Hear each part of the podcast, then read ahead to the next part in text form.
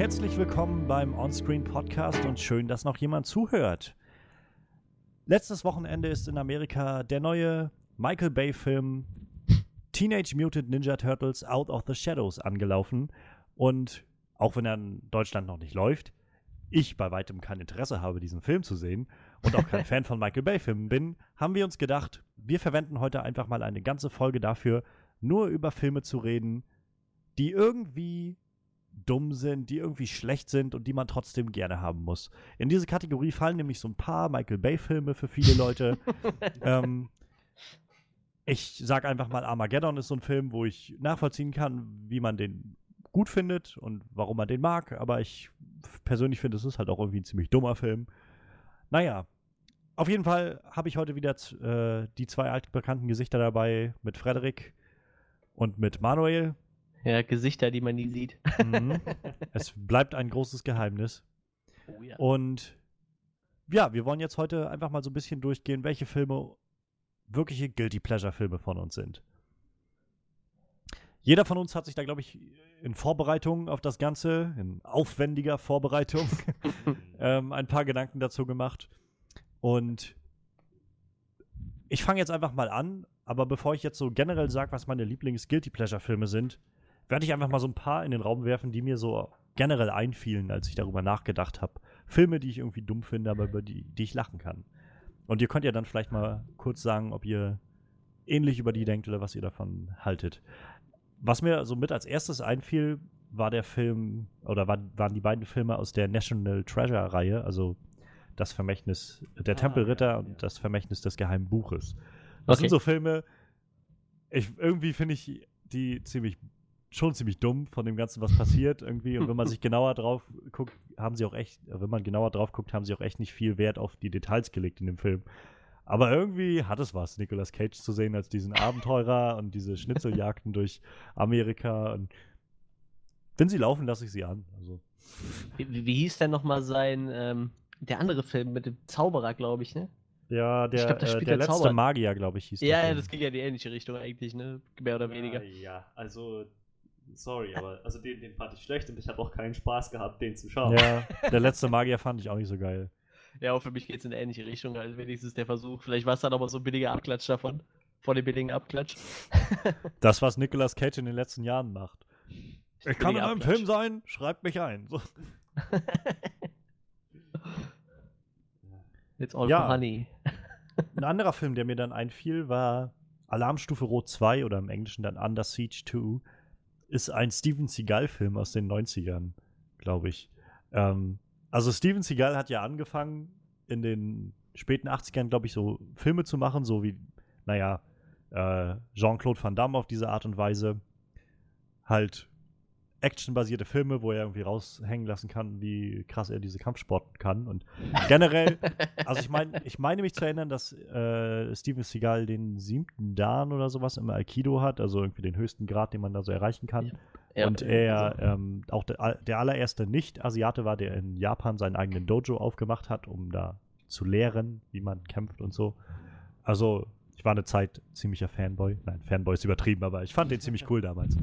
Ähm, naja, und auf jeden Fall hat er dann so ein paar Filme rausgebracht. Die ersten waren halt so, so richtige Action-Kracher, irgendwie auch mit ziemlicher krasser Story. Irgendwie, ich glaube, Hard to Kill hieß der erste, einer der ersten Filme. Der war ziemlich ernst, ziemlich heftig, er so einen Kopf gemacht hat, der irgendwie. Also, also die Stories sind meistens ziemlich vorhersehbar und ziemlich, naja, so Point, Point for Point, irgendwie das, was man kennt. Ja. Ähm, aber naja, und, und dann gab es irgendwann Alarmstufe Rot, also Under Siege hieß der Film. Da ging es um einen ähm, er war Koch auf einem Schiff, auf so einem äh, Militär, äh, wie, wie heißen die, Flugzeugträger. Und er war früher halt irgendwie dekorierter Marine oder sowas und weiß nicht, ob er rausgeflogen war oder aufgehört hat. Auf jeden Fall arbeitet er jetzt als Koch auf diesem Schiff. Und dann gab es halt da so eine Geburtstagsfeier von dem Admiral irgendwie und von, als dieser Admiral Geburtstag gefeiert hat, ähm, hat dann so ein Terrorist gespielt von Tommy Lee Jones dieses Schiff übernommen und äh, dann die US-Regierung unter Druck gesetzt, dass er irgendwas, ich glaube, er wollte irgendwie Leute bombardieren oder irgend sowas in die Richtung. Was man halt so macht als Terrorist in solchen Situationen. ähm, naja, dazu hatte er halt so einen Insider, das war Gary Busey, von, oder von Gary Busey gespielt. Äh, damals, als er noch nicht ganz so verrückt war.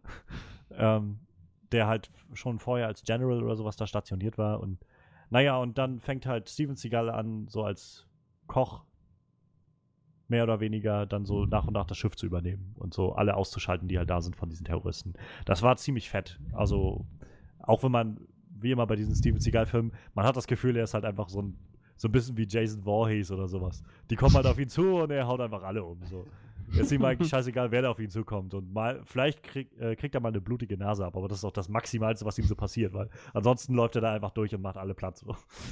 Naja, und dann gab es halt irgendwann, äh, ein paar Jahre später, Alarmstufe Rot 2, was im Prinzip die komplett selbe Story war, nur in einem Zug. Oh, wo, yeah. ein, wo nämlich ein Terrorist auch diesen Zug übernommen hat und hatte sich äh, mit so einem Rechner, also wie gesagt Mitte der 90er, er hatte irgendwie über Satellitentelefon und so einen riesigen Koffer, den er mit hatte, dann so eine Art Rechner da und hat sich dann in einen, ähm, in einen Satelliten der, äh, des Militärs gehackt, mit dem man ähm, irgendwie, ich glaube, Erdbeben erzeugen konnte. Und dann hat er halt auch Erpressungen gestartet, dass er damit irgendwas macht. Dann hat er irgendwann auch angefangen, so den Zug oder sowas oder Regionen um den Zug herum irgendwie kaputt zu machen. Und naja, und wieder dasselbe. Er war, glaube ich, mit seiner Tochter diesmal unterwegs auf diesem Zug, war gerade als Gast und dann hat Steven Seagal halt angefangen, da auch diesen Zug dann aufzuräumen. Und dieser Film ist eigentlich so bescheuert. Also es ist nicht mal, nicht mal mehr witzig, das zu sehen, irgendwie, was er aus dem ersten Film gemacht hat, weil man es halt ja alles schon gesehen hat, so. Aber trotzdem, irgendwie kann ich mir diesen Film immer angucken. Es ist so ein, ich, es ist total bescheuert. Und der erste Film macht alles nur zehnmal besser als der zweite. Aber es hat auch so ein bisschen was von, es ist so schlecht, dass es schon wieder witzig ist. So. Wie er dann sich durch diesen Zug. Aber es ist so, so schwachsinnig, diese Idee mit diesem, wie er dann diesen, diesen Satelliten da hat, dieser Terrorist, mit dem er da die Regierung unter Druck setzt und mit dem er Erdbeben erzeugen kann. Ich glaube, irgendwann an irgendeiner Stelle erzeugt er ein Erdbeben in einem fliegenden Flugzeug, um zu zeigen, dass er halt das kann. Und dann, dann fliegt dieses Flugzeug halt in die Luft oder sowas. Und es ist so schwachsinnig. Okay. Und Steven Seagal überlebt natürlich einfach alles, was in, in diesem Film passiert. Und er findet dann zu seiner Tochter zurück, so ungefähr, die sich so ein bisschen emotional von ihm äh, abgewandt hat. Die ist halt so Teenagerin, so ungefähr. Und so, so ganz klischeehaft eben. Und es ist einfach nur zum Lachen irgendwie. Aber der Film Ah, hat ja. einen meiner Lieblingsschauspieler, habe ich gerade gesehen. Und Jo Jonathan Banks. Aus Breaking Bad unter anderem. Der, Ach so, den, der, äh, ja, ja, ja. Wie heißt, der, wie heißt der Charakter denn nochmal? Mike Ähm, Untrout. Mike, Mike. Mhm. Ah, Genau. dabei, schön. Weiß Ja. ich aber gar nicht mehr. Also ich habe den Film schon zu lange nicht mehr gesehen, um äh, Ich das hab noch auch im gerade Kopf zu haben, nur wen er da gespielt hat. Aber muss ich mal wieder gucken irgendwann. Er Statistiker gespielt. das ist halt so das, was Steven Seagal-Filme immer mit sich gebracht haben. So ein. Also zu Anfang war es halt irgendwie sehr interessant und cool und irgendwann wurde die Story immer dasselbe. Also wirklich so eins zu eins dasselbe, nur wir nehmen irgendwie ein anderes Setting und nennen seinen Charakter ein bisschen anders. Aber hauptsächlich, Hauptsache er ist halt irgendwie ein Ex-Marine oder sonst was, der halt mega Kampfsportler ist und kämpft sich dann durch die Gegend, um irgendwelche Bösen zu besiegen. So. Ja, ist das nicht dasselbe wie bei Jean-Claude Van Damme? Ja, ja, das- ja, ja, das so ziemlich. Kar Karrierenverlauf noch bei so Leuten meistens ähnlich. Obwohl Van Damme habe ich gesehen, also ich meine, ich war jetzt nie so drinne bei dem, aber ähm, also Time Cop fand ich früher ganz cool von dem. Ja. Der war mal so ein Bloodsport bisschen andere, äh, andere Herangehensweise. Und es gab vor ein paar Jahren einen Film, der war so metamäßig. Der hieß halt äh, Jean-Claude Van Jean-Claude Damme, Van Damme, ja, den habe ich auch hier Ja. auf, auf Blu-ray stehen. wo er halt sich selbst spielt, wie er da in dieser, dieser Bank, glaube ich, in diesem Ja. Einbruch gerät oder sowas. Der war ziemlich meta, so. Der war auch irgendwie ganz cool. Wo es auch so eine Anspielung gab, kann ich mich erinnern, wo er so eine, irgendwie so ein Back, äh, äh, Flashback hatte, wo irgendwie sein Agent ihn angerufen hat oder sowas und meinte dann sowas wie, wenn du den Film nicht machst, macht ihn Zigal oder sowas. Ach so. Ja, im Endeffekt beruht der ja auch auf seiner Karriere so. Ich meine, der spielt ja mehr oder weniger sich selber in so mehr oder Ja. weniger abgefragt, der keine richtigen anständigen Ja, ja. mehr kriegt und nichts, was ja auch wirklich in, zu der Zeit der Fall war. Ich glaube, es war auch so ein Achtungserfolg dann der Film irgendwo, ne? Ich meine, er Ja, hat sich nicht gut verkauft, aber, aber der wurde, wurde dann, wurde ihm dann nochmal hoch angerechnet, auch dass er mit seiner eigenen Karriere so ein bisschen lustig umgeht, sag ich mal. Ja. Hätte ich gar nicht gedacht, dass der Film überhaupt irgendwie Anklang gefunden hat. Ich meine, ich habe den gesehen und ich dachte so, meine Güte, das sind zwei Stunden meines Lebens, die ich nie wieder zurückkriege. Also ich weiß nicht, ob ich Van Damme, wie ich den damals fand. Ich weiß, ich kann mich erinnern, dass er mal irgendwann bei ProSieben oder so lief und da habe ich abends beim Durchschalten, oh, Jean-Claude Van Damme. Warte, die nennen ihn alle Van Damme. Oh. Er spielt sich selbst so. Und naja, ich fand halt so, also mir sind bloß so ein, zwei Szenen halt im Hintergrund äh, im Kopf geblieben, so, diese eine Szene, wo er dann diese eine äh, Entführer oder Kidnapper ähm, ihn dann halt erkennt und so mega, ja, geil und so. Und er will dann mit ihm unbedingt diese Fußtrittszene nachmachen. wo, wo Van Damme so diesen Roundhouse-Kick macht und irgendwie, äh, ich glaube, eine ne Dose, die der auf dem Kopf hat, irgendwie umkickt. Und dann macht er das, glaube ich, und der Typ will das danach machen und tritt dann irgendwem da voll ins Gesicht oder sowas. Ja. Weil er das halt nicht kann, wie Van Damme. So. Also, Naja. was, was ich von ihm ganz cool fand, war Bloodsport auf jeden Fall. Das ist, glaube ich, meine, eine meiner Lieblingskampffilme. Von den alten. Hm. Und, und äh, die Universal Soldier-Filme. ne? Ich glaube, er hat in zwei mitgespielt. Ne? Ja, ich drei glaub, sogar. zwei. Den ersten Ja. fand ich damals auch ganz cool, glaube ich. Der Ja. war doch auch noch, wo Dolph Lundgren auch dabei war, ne? Äh, warte, sage ich dir in zwei Sekunden. Ja, Ja, dann, den habe ich, glaube ich, auch mal gesehen. ja, in irgendeinem spielt Bill Goldberg mit, fand ich auch ganz Ich super. glaube, das war der Also, zweite, ja. Ja, das könnte sein. Das war super gut. Ja, also Van Damme ist halt auch immer so ein, auch so ein Typ, finde ich, für so Guilty Pleasure-Filme. Irgendwie die Filme sind meistens ziemlich äh, Bullshit. Aber irgendwie kann man damit Spaß haben, so. Ja. Theoretisch kann man das bestimmt. Weil man, weil man halt auch irgendwie immer weiß, was passiert. Wenn man einfach mal so Bock hat auf so einen, so einen Actionfilm, der einfach nur auf ein bisschen Kampfsport halt ausgelegt ist, dass du siehst, wie Leute einfach was drauf haben, wie sie kämpfen, so. ja ich habe tatsächlich einen Van Ich mein- Damme-Film sogar in meinen Top 3. bei den meisten, äh, sehr gut, da bin ich gespannt. äh, sehr schön sind da wieder die Jackie Chan-Filme, weil die haben nämlich neben diesem Kampfsport auch noch irgendwie so ein bisschen Herz und, Mhm. und Story halt dabei. Und vor allem Witz. Aber ich glaube halt auch nicht alle. Da gibt es, glaube ich, der hat ja auch so viele Filme gemacht, dass da auch so einige, äh, Auf jeden Fall. einige Granaten bei sind irgendwie. Aber was natürlich sehr cool war, waren immer am Ende seine Szenen, wo er äh, Ja, ja, seine schiefgegangenen Stunts. Ja. Ja. Das war einfach das Beste an diesem Ja. Film. So schön. Ich, mo- die mochte ich auch bei den äh, Shanghai Noon und Nights immer Ja. sehr schön. Gerade mit Owen Wilson dann zusammen oder so. Naja. Ich finde Ja. super, in irgendeinem Film hat er sich zweimal eine Leiter vor den Kopf gehauen, das war so lustig. Hm, hm. ja, der nächste Film, den ich noch hier so im, im Pool habe vor der Top 3, ähm, fällt in so eine große Kategorie von Filmen, die, glaube ich, da immer wieder zur Sprache kommen. Adam Sandler-Filme. Ja. Und ich finde so viele Filme von dem echt beschissen. Und dann gibt es so ein paar Filme, die genauso beschissen sind, aber die mich irgendwie ansprechen auf irgendeine Art und Weise. Ja, das- Oder das weil ich die echt. damals zu einem, weil ich die damals, glaube ich, zu einem Punkt gesehen habe, wo mich das nicht so gestört hat. Und seitdem kann ich diese Filme halt gucken, ohne dass es mich stört. Und da ist halt ein Film zum Beispiel Little Nicky. Heißt der. Oh, Satan. Junior oder sowas. Wo es halt darum geht, Ah, dass, doch. dass Oh, der ja. Teufel halt drei Söhne, glaube ich, zu Anfang in der Hölle und der eine ist halt voll der durchtrainierte Muskelprotz, der einfach recht dumm ist, aber halt mega stark und so. Der andere ist halt so mehr so das Evil Genie, so der halt irgendwie immer ähm, verschiedene Pläne hat und das Böse irgendwie durchsetzen will. Und der dritte ist halt Nicky, von Adam Sandler gespielt, der halt ja irgendwie so nicht wirklich Fähigkeiten hat oder wenn dann nur nicht weiß, wie sie einsetzen soll, der auch irgendwie, ich weiß nicht, ob seine Hälfte, eine Hälfte des Gesichts gelähmt ist oder so, er re- redet auf jeden Fall immer so die ganze Zeit.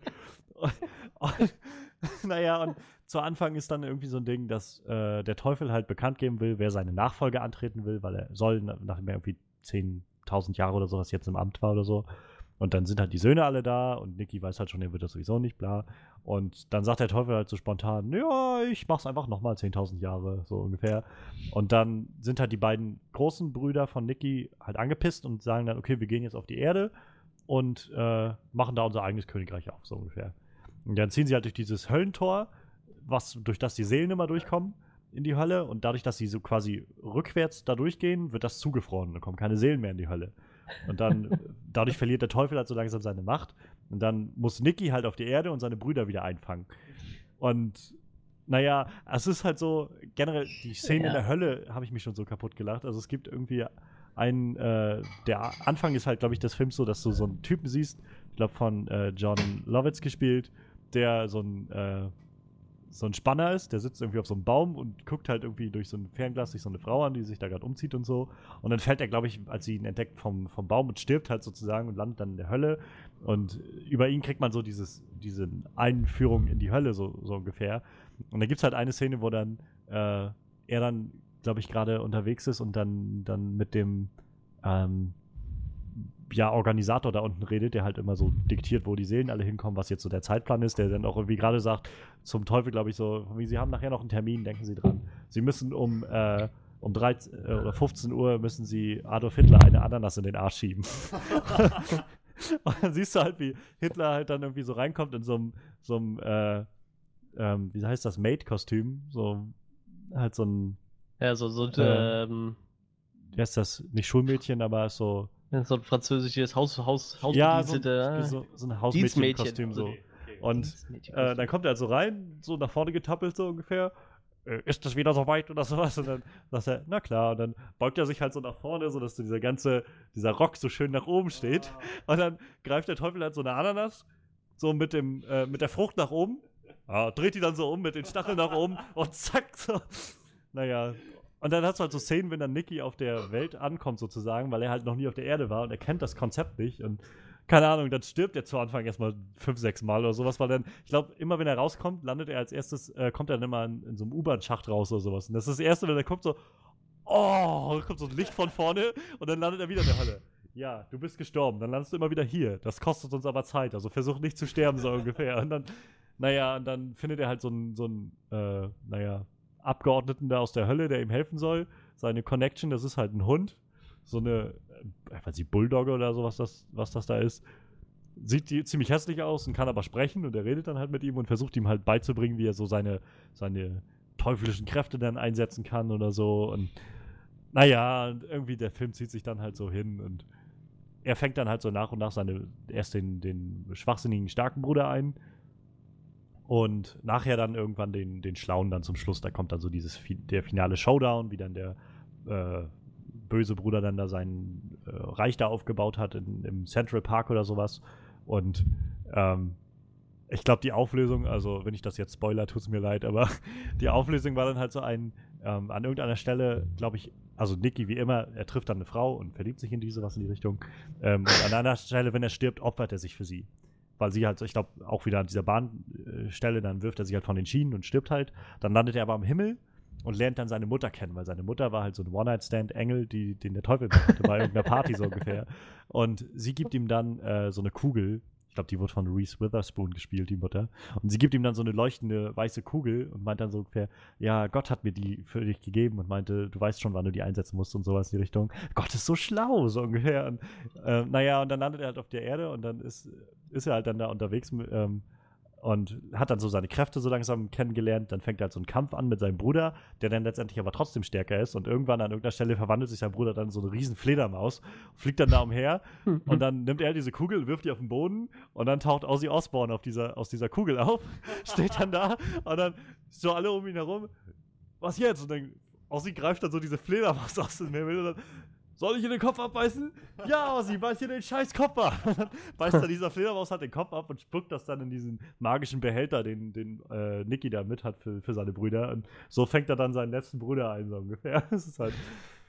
Ach, ja. Ja. und der Film ist halt voll mit, es ist echt schwachsinnig, auch so typischer Adam Sandler, Pipi-Kaka-Humor die ganze Zeit und naja, aber es gibt auch so, so schöne Szenen irgendwie, wenn er dann, er landet dann, weil er irgendwo schlafen muss, bei so einem, bei so einem Schwulen, äh, kann, kann er damit einziehen irgendwie.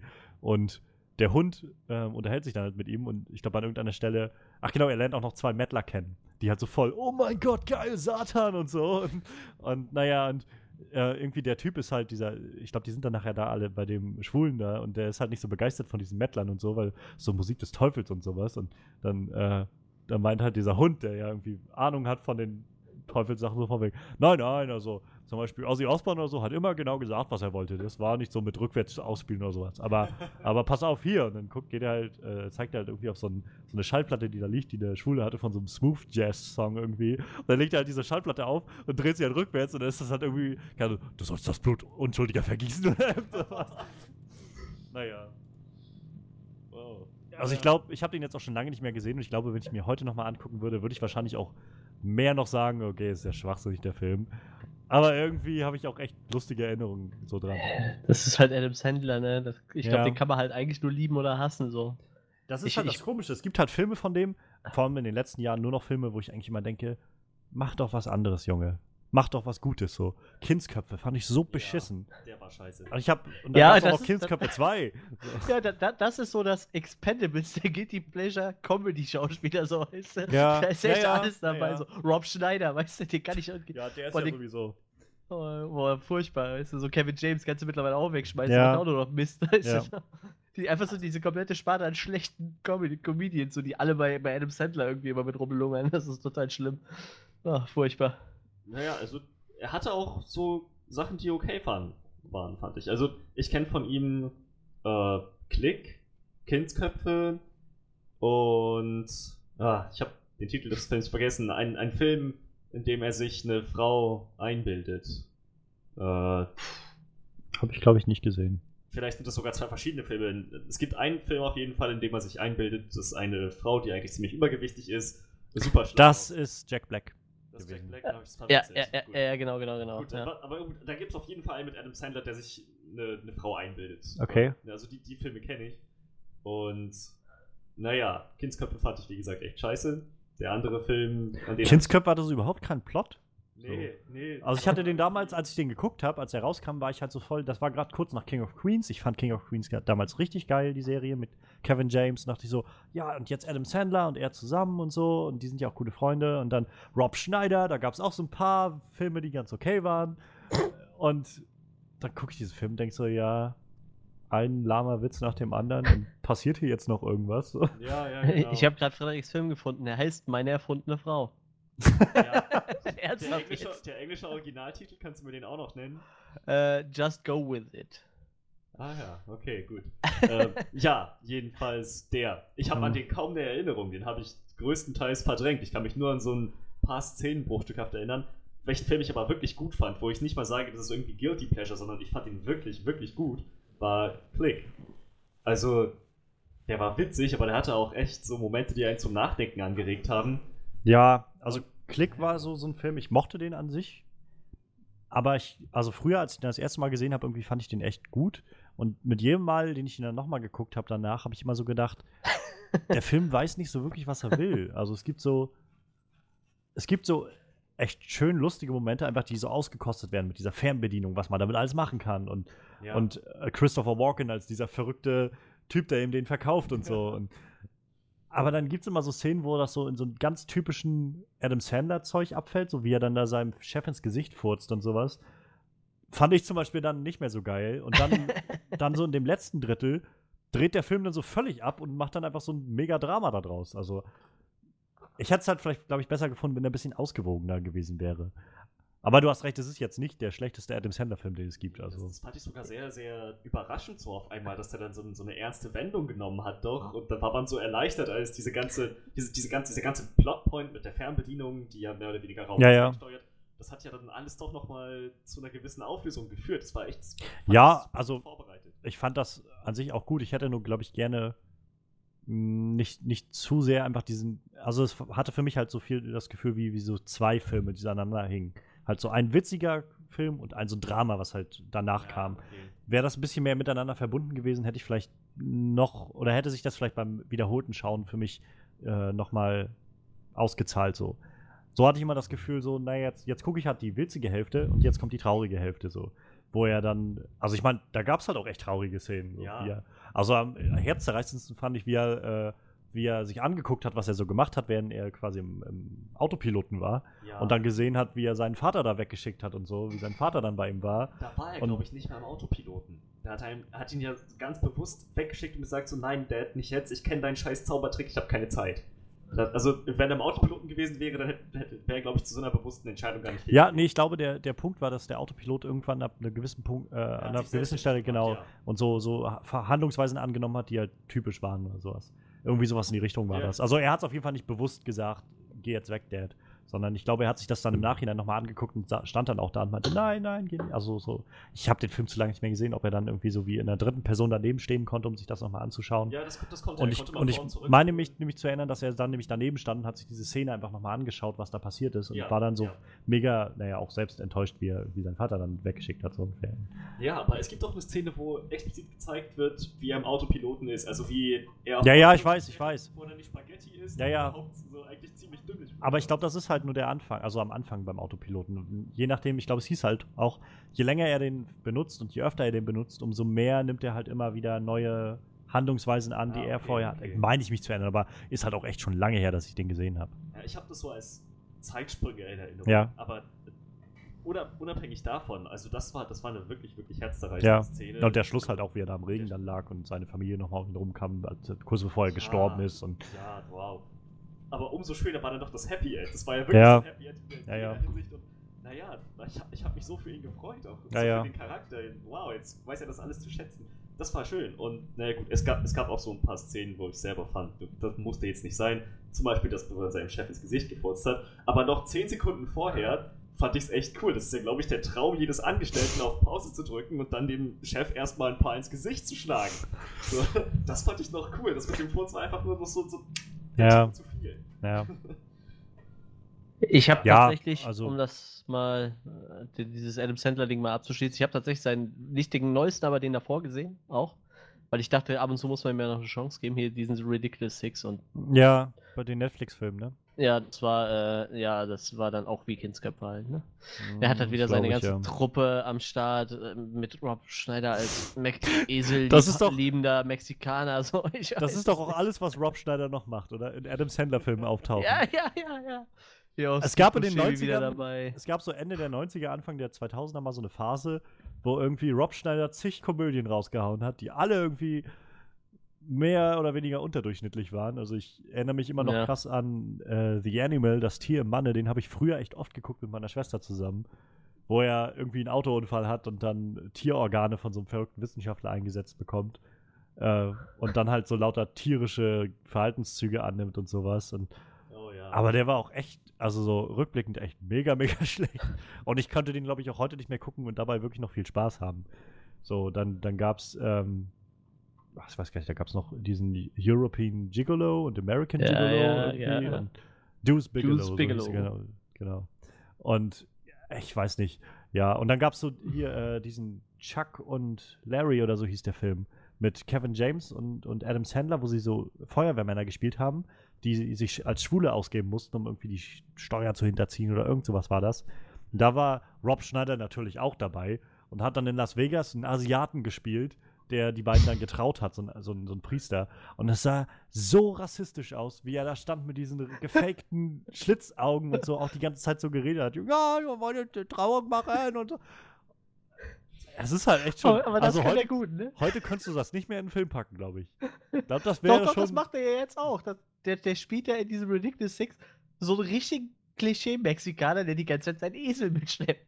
Das ist total Mann. schlimm. Er, er versucht einfach alles zu spielen und er kann im Endeffekt nichts spielen. oh. Das ist ey, wirklich wie dieser South Park-Parodie, wo sie sagen so, Rob Schneider ist der Tucker. Weißt du, genau so ja, ist das. ja, ja. Der spielt jeden Scheiß und es ist einfach nur schlecht, egal was er macht.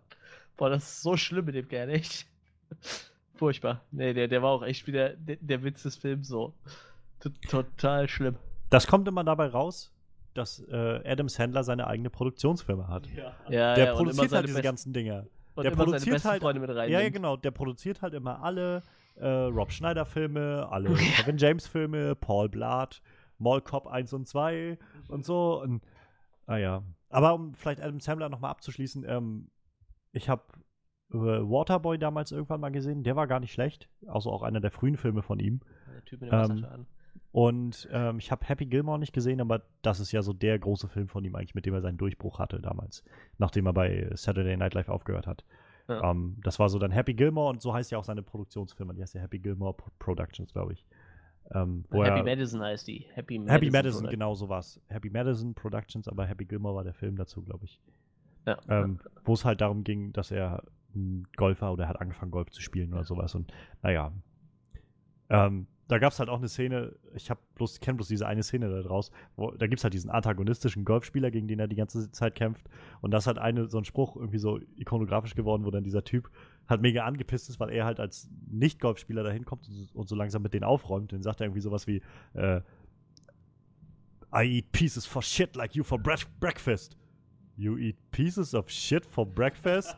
Und dann guckt er halt so, no. Das war halt noch irgendwie ganz witzig so. Und naja. Ich, ich kann noch so einen kleinen Effekt am Rande reinschmeißen. Ich glaube, also wenn ich das gerade mal so überblicke, ist der Film von ihm, der am meisten Verlust eingefahren hat. Also gar kein Gewinn. Ist Little Nicky. Ja, mal. der hat 85 Millionen gekostet und hat nur 58 Millionen eingespielt. Oh, was schön. Das, Welche, welchen Schnitt hat Jack und Jill? Äh, Moment, ich guck gerade. Weil den denn? fand ich, also den habe ich bloß in den Trailern, habe ich das bloß gesehen, fand das schon Ja, grauenhaft. Jill. Äh, 79 Millionen gekostet und 149 Millionen eingespielt. Oh! Fast das Doppelte eingespielt. Ja, ja. Das hat der Film nicht verdient. Also ich meine, der also kind, Trailer Kindsköpfe war der erfolgreichste, ne? Ja, da, deshalb gab es ja auch einen zweiten dazu. Also. Ja, der auch Ja. dann der zweite erfolgreichste war von den Einnahmen. und dann Pixels. Und dann Klick. Ja. Pixels, auch sowas, wo ich sehr, das sehr schade fand, dass Adam Sandler den gemacht hat, weil ich, der ohne Film hätte Potenzial gehabt. Hätte Adam Ich fand auch Sandler cool, ihn so dieses, dass sie diese, diese Story genommen haben. Die haben ja wirklich früher eine Kapsel mit äh, alten Ja, ja, naja. Sachen in, in den Weltraum geschickt, so mit Tetris-Kassette und so. Fand ich total gute Idee eigentlich, aber ich habe den Film Die nicht gesehen, halt, ich hab mich nicht getraut. Also mir hat äh, das, ähm, die Cinema Sins dazu schon gereicht, das zu sehen. da allein zu sehen, was sie sich da ausgedacht haben. Und dann so, wieder so Leute, also Kevin James, na klar, aber irgendwie Peter Dinklage da drin, der einfach echt ein guter Schauspieler ist, so verschwendet Ja, in so ja, einer Rolle, ja, die da drin ja. ist. Und naja. Ja, so um mal so langsam auf die Liste hinzuzukommen, ich habe noch so drei Filme hier draufstehen, die, ich, die mir auch immer bei Guilty Pleasure auffallen. Äh, einfallen so am ersten Gedanken. Das eine ist noch mal, ähm, um so eine typische schlechte Comedy zu nennen, Meine Frau, die Spartaner und ich. ja. Ich habe den Film irgendwann mal gesehen, als ich, keine Ahnung, 14, 15 war oder sowas. Und habe mich da weggeschmissen über diese Gags und kann das seitdem immer noch, auch wenn ich weiß, dass der Film einfach ja, mega die, die, beschissen ist. ganzen, die ganzen Filme sind doch so, diese ganzen Filmparodien, Ja, äh, ja. sei das jetzt Fantastic Movie, Ghost Movie, Scary Movie waren die einzigen, die da wirklich, wo ich sagen würde, die waren noch gut, Ja, ja. als die ersten beiden so. Und alles, was danach kam, war doch echt nur so ein billiger Abklatsch, um Geld Ja. abzufahren. So. Aber stimmt, Aber die- ich weiß, dass ich meine Frau, die Spartaner und ich auch einfach echt viel so zitiert habe früher. Ein Kumpel von mir hatte den halt auch gesehen. Wir haben uns da die Zitate um den Kopf gehauen aus diesem Film. Ich kann mich nur noch an hey, du hast so- Happy Feet erinnern. Diese Ja, ganzen ja. Pinguine in der Höhle. Das ist so Oder wie, wie die dann so losziehen, diese 13 Spartaner sind es dann bloß an dieser Stelle in dem Film, um den König Leonidas, die dann losziehen, ähm, die alle schwul sind. So, wo dann irgendwie gesagt wird, die, keine Ahnung, ich glaube, wenn der, wenn der ähm, persische Abgesandte bei denen ankommt, ist das so ein, ähm, wo, die, wo sie ihm erklären, wie sich die begrüßen, die Spartaner, wo er meint irgendwie, ja genau, die Frauen werden bei uns abgeklatscht und für die Männer gibt's heiße, feuchte Zungenküsse. Naja, und ich weiß halt nur, dass dann ziehen die halt so los, ähm, diese 13 Spartaner, die dann zusammengekommen sind, Richtung äh, heiße Quellen oder äh, Thermophilen da. Ähm, und dann zu dem Song I Will Survive von äh, Gloria Gaynor, dieses Oh no, no, I, I will survive, so. Und dann singen sie das halt alle so, so, so ein Männerchor irgendwie, oh no, no, I, I will survive. Und dann kommen sie so angetänzelt an diese heißen Quellen, dann ist das aber wie so eine Werbung, weil dann hörst du so aus dem Off irgendwie, und an den heißen Quellen machten die Spartaner halt, um ihren Elektrolythaushalt wieder aufzufrischen. Und dann kommt dann von der Seite irgendwie so ein Energy Drink reingeflogen. Uah. Naja, ja, und lauter so ein Krams. Dann der, der Xerxes, der Schauspieler, ist der Dicke von Borat. Ähm, der spielt den da und keine Ahnung, das ist auch so, der kommt dann da an, äh, mit seinen, wird da getragen auf so einer Sänfte von diesen, seinen, seinen persischen Gesellen da und dann äh, will er runter von dieser Sänfte und vor ihm äh, machen sie dann so eine, so eine Treppe quasi aus Menschen, so, die, wie sie sich dann alle verbeugen vor ihm auf dem Boden. Und äh, der letzte kommt dann zu spät und deshalb verpasst Xerxes diese Stufe und fällt dann halt hin. Und dann alle so, die Spartaner auch so, oh, oh, und er dann, nein, da steht so auf, keine Sorge, keine Sorge, das war Absicht, das war Absicht. Holt so eine Knarre raus und knallt diesen Typen ab, der da irgendwie gerade das verpasst hat. Und dann so, meine Fresse, ihr Spartaner habt ja ganz schön Eier an den Hosen. Ich komme hier mit einer Mega-Armee und die machen Shish-Kebab aus euren Ärschen und ihr taucht hier trotzdem auf so ungefähr. So. Das sind gar nicht so viele. Warte mal ab. Und dann kommen so zwei Typen mit so einem Bluescreen und stellen ihn da hin. Was soll das?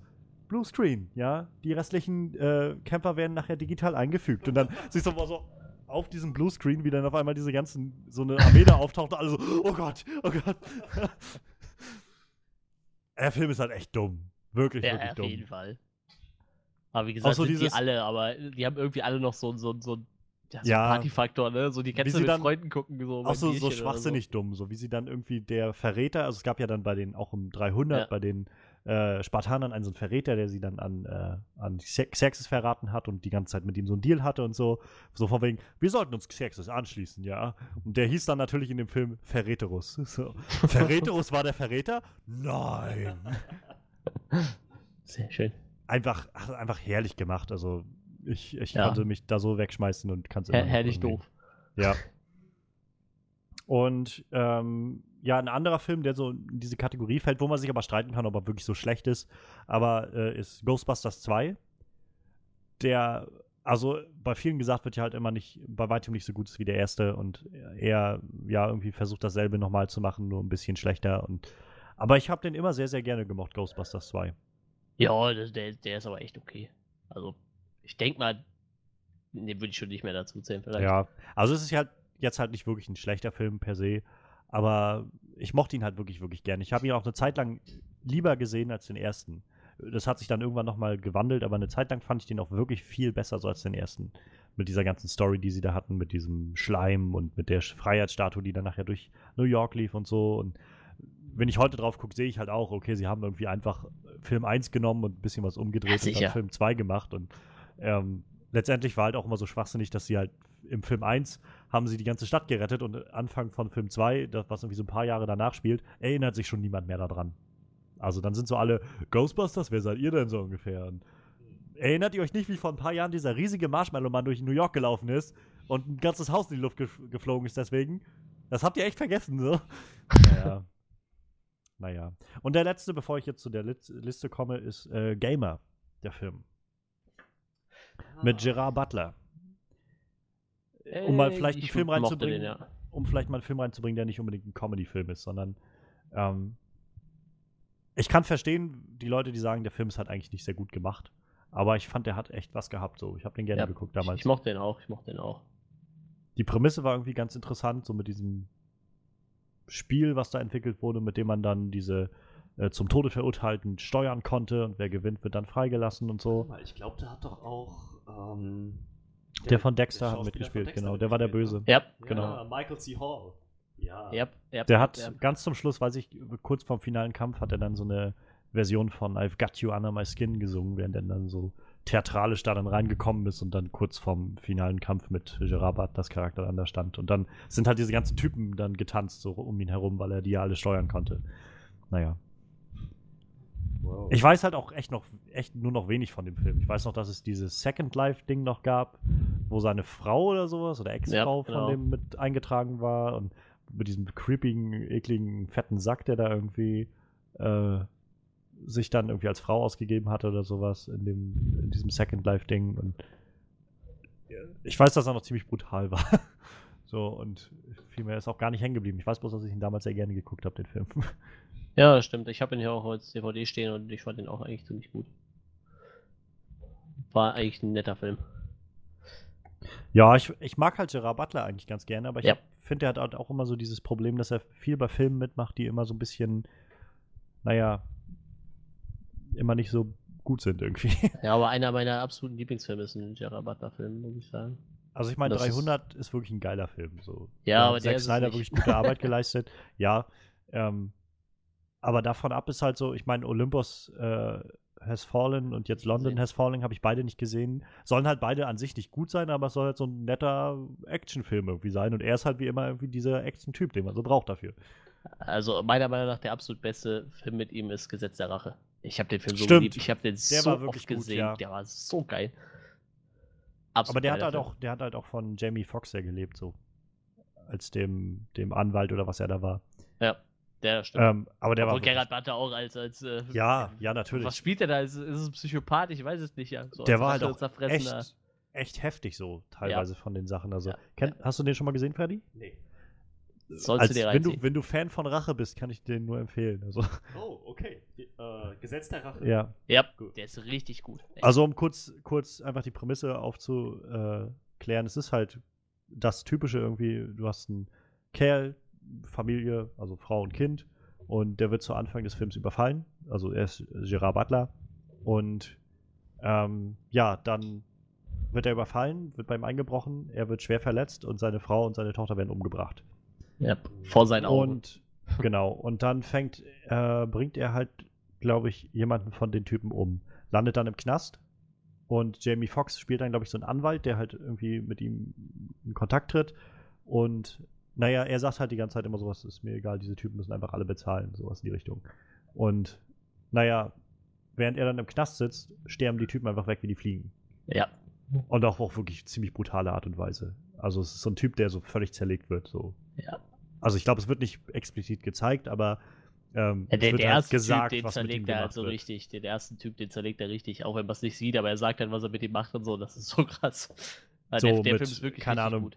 wo er dann irgendwie erzählt, dass er, dass er, keine Ahnung, so einen Geflügelschneider nimmt und dann dem Typen, der halt irgendwo da gefesselt ist, dann äh, so erstmal die Finger abschneidet und sowas. Und Erst die Augen wieder, damit er die heftig. Augen nicht zumachen kann und so. Ey, der Strich abgefallen. Oh, Aber, äh, echt Spaß haben. Und dazu Ja, kommt halt, dazu, also wie gesagt, das wird nicht explizit gezeigt, aber es wird halt Nee. gesagt und so sehr impliziert und ähm, gleichzeitig kommt dann Jamie Foxx dazu halt in dieser Rolle, der halt verhindern will, dass halt immer noch mehr Menschen sterben und so und ähm, da noch so, so eine Storyline, das, also ist wirklich ziemlich guter Film. Ich fand den wirklich, Ja. wirklich gut damals. Alles klar, wird geguckt. Gut, gut, jetzt waren wir die ganze Zeit bei guten Filmen, ne? Wir, Ja, wir schweifen voll ja. ab hier. ja, so, jetzt, aber jetzt habe ich erstmal genug geredet. Was sind, wenn wir jetzt mal zur Liste kommen? Unsere so Okay. Top 3 irgendwie. Was habt ihr denn so auf eurer Liste für Guilty Pleasure Filme? Ja, also am wenigsten Spaß von, von meiner Top 3, sag ich mal, aber immer noch meiner Meinung nach ein Film, bei dem man Spaß haben kann, der mir jetzt aber nicht so extrem viel gegeben hat, äh, war The Happening. Also er hat es schon in meine Top 3 geschafft. Ich, ich mag den Film. Ich würde ihn laufen lassen, wenn er im Fernsehen kommt, wie du so schön sagst. Ähm, es, gibt, es gibt bessere Guilty Pleasure Filme, aber ich muss ehrlich sagen, ich habe den mehrmals gesehen und ich fand ihn jedes Mal irgendwie spannend und hatte auch Herzklopfen, als ich ihn das erste Mal gesehen habe. So, wow, mein Gott, jetzt, jetzt verströmen diese Pflanzen dieses Gas, das alle den Verstand verlieren lässt und oh, es, es sind immer kleinere Menschengruppen. Irgendwie, die Prämisse war irgendwie ganz cool, fand ich, dass die Pflanzen sich so wehren, dass die Natur zurückschlägt. Es war, ja, na klar, das, Schau das Schauspielerische war nicht unbedingt eine Meisterleistung. ähm, Von keinem der ganzen von- Leute von da. keinem der Schauspieler, nein. Äh, viele Szenen hätte man sich auch sparen können, ersetzen können. Aber trotzdem, die, die, die Pflanzen, die dafür sorgen, dass die Menschen sich reihenweise umbringen. Meine Güte, wenn ich an Szenen denke, wie die, wie die Bauarbeiter alle vom Dach gesprungen sind. Ja. Wow. Oder der Typ, der sich vor seinen Rasenmäher legt. Ja, wow. Oder der Typ, der sich in, in der Zoobärter, der sich von den Löwen zerreißen lässt. Das waren so Szenen, wo ich echt Gänsehaut gekriegt habe. Deswegen, ich hatte schon Spaß dabei, den zu gucken, auch wenn er unglaublich dumm war. Und das ist mir mit den Jahren immer mehr aufgefallen, aber er hat, mir- er hat mir Spaß gemacht. Shyamalan-Filme sind das. Ja, Ja, ich, ich habe ich hab den auch im Kino gesehen und ich fand den auch. Also damals im Kino habe ich mich gut unterhalten gefühlt tatsächlich. What a So- twist! so im Nachhinein, äh, My sleep. What? No!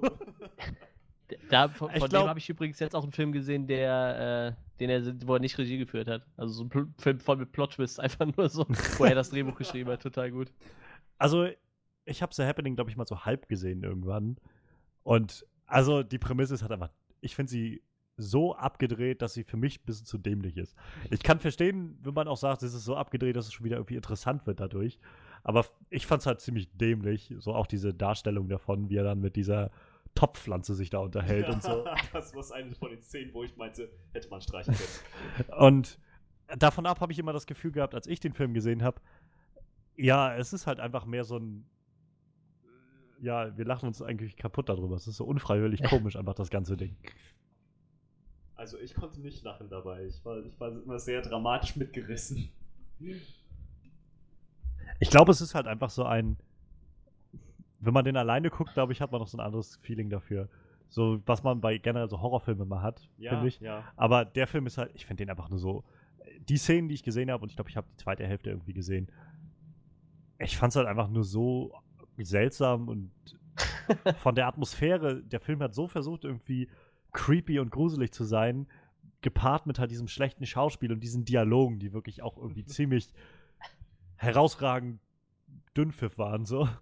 Dass ich einfach echt nur lachen musste. Also gab es nicht irgendeine Szene, wo so ein Typ irgendwie, wo sie sich mit so einem Typen unterhalten hat und er mittendrin irgendwie es meinte von wegen, äh, und jetzt mache ich uns erstmal ein Sandwich oder sowas, wer mag Sandwiches oder so? Wer mag Also, Hotdogs? Hot Dogs, ja, irgendwie sowas. Das, das, das war der Typ, der dann äh, diesen Twist sozusagen revealed hat, der dann der rausgebracht hat, der dann gesagt hat, naja, das, das sind die Pflanzen, die verströmen das Gas. Der, hatte, der war der Erste, der diesen Durchblick hatte.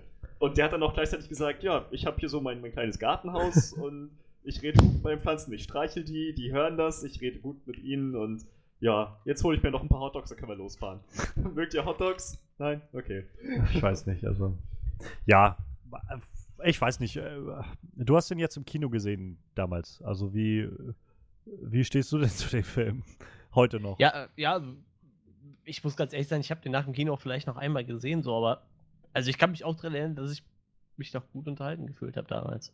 Auch wenn diese irgendwie nachher alles irgendwie ein bisschen merkwürdig war. Aber ich glaube, wenn ich den heute gucken würde, würde ich den auch nicht mehr so feiern wahrscheinlich. Das Ding ist halt immer, also ich kenne halt so eine Handvoll Shyamalan-Filme und ich habe immer das Problem mit den Shyamalan-Filmen, ich habe das Gefühl, dass er halt irgendwann ab irgendeinem Punkt gedacht hat, ich kann sowieso alles machen. Alles ist irgendwie, what a twist! So, ich kann halt überall einen Twist reinbringen. Und ich meine, ich habe The Sixth Sense nicht gesehen, aber ich glaube, jeder kennt so ziemlich diesen Ja. Twist. Und das ist auch ziemlich clever gelöst so. Und wenn man den Film guckt, also das ist sowas, wo ich denke, das macht einen Twist aus. Du guckst einen Film und zum Schluss gibt es einen Twist und dann ab da an denkst du komplett anders über diesen Film. Und wenn du ihn nochmal schaust, schaust du ihn auch ganz, ganz anders. Ja. Ähm, hier auch Brian Singer-Film, wo wir vor, äh, vor zwei Wochen über X-Men geredet haben. Ähm, die üblichen Verdächtigen. Ja. Auch so ein Film, den guckst du und am Schluss gibt es einen Twist und dann denkst du so, meine Fresse, der ganze Film ist völlig anders auf einmal. Und dann guckst du ihn nochmal und beim nochmal gucken denkst du dann so, ja, okay, klar, ist alles völlig anders, als ich das beim ersten Mal gedacht habe. Das ist für mich ein guter Twist so. Und ähm, der zweite Film von, von Shyamalan, hier ähm, Der, der Musterschüler. An, an, wie heißt der? Ach, von Shyamalan. Achso, okay, da bin ich nicht. Unbroken oder wie heißt der?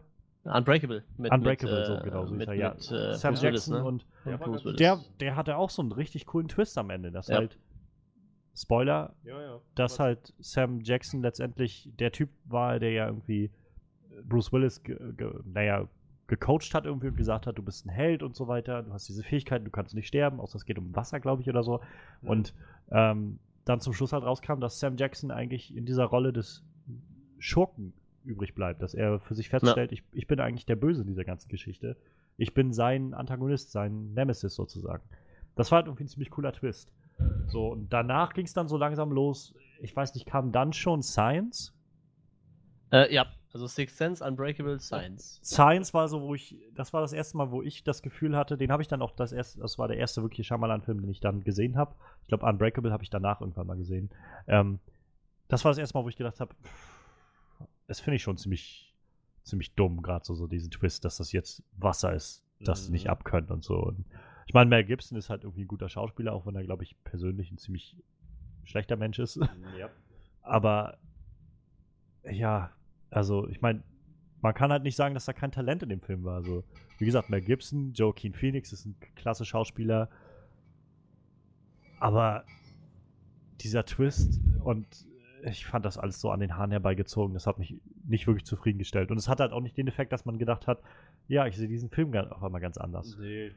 Na doch, Ja. in gewisser Weise schon. Ich habe mich gefragt, was machen diese Aliens, wenn es regnet?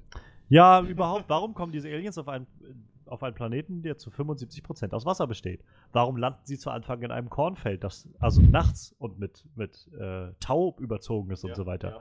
Scheinbar stört sie das ja alles nicht, aber naja.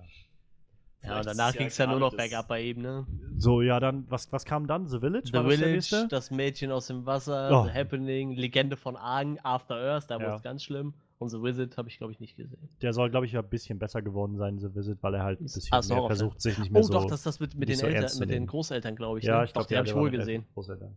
Den habe ich Ähm, gesehen. Also, um vielleicht das kurz noch zusammenzufassen, ähm, The Village fand ich auch ziemlich, also den habe ich nicht gesehen. Ich, den Ja, Twist habe ich dann mitbekommen irgendwann und fand ich auch so, was? Aha, irgendwie ein bisschen an den Haaren herbeigezogen.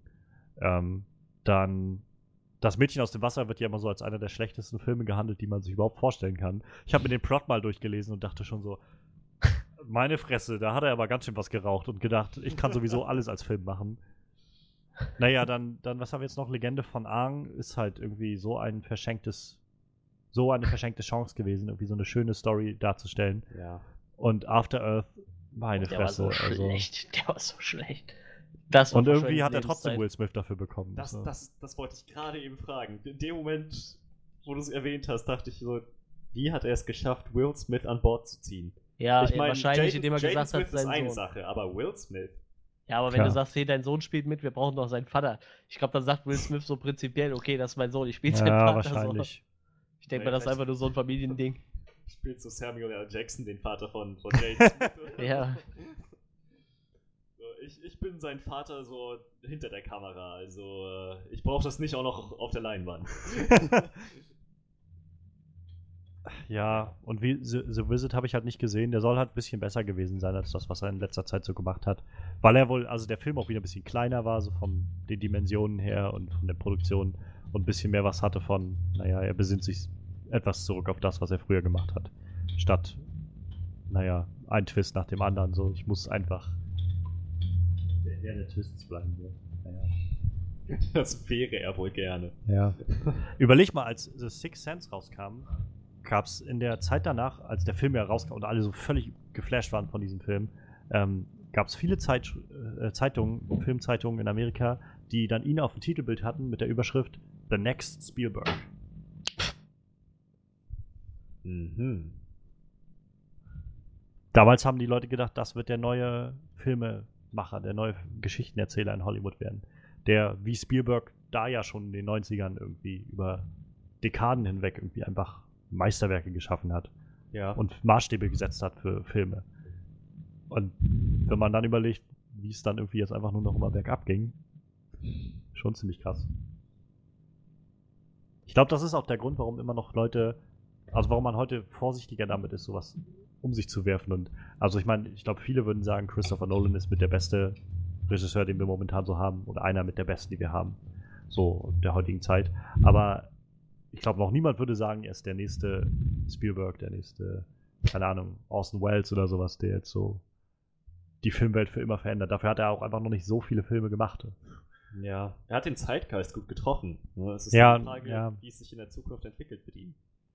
Ich bin gespannt auf den nächsten Film, der jetzt gerade dreht, diesen äh, Zweiten Weltkriegsfilm. Dunkirk, glaube ich, heißt der, den dreht Ja, Christopher. Nolan im Moment gerade. Der basiert halt wohl auch auf wahren Begebenheiten und bin ich gespannt, was er damit macht. So. Haben wir wieder über Christopher Nolan geredet. Also. Das, das muss sein. Mindestens einmal im Podcast muss das erwähnt werden. naja.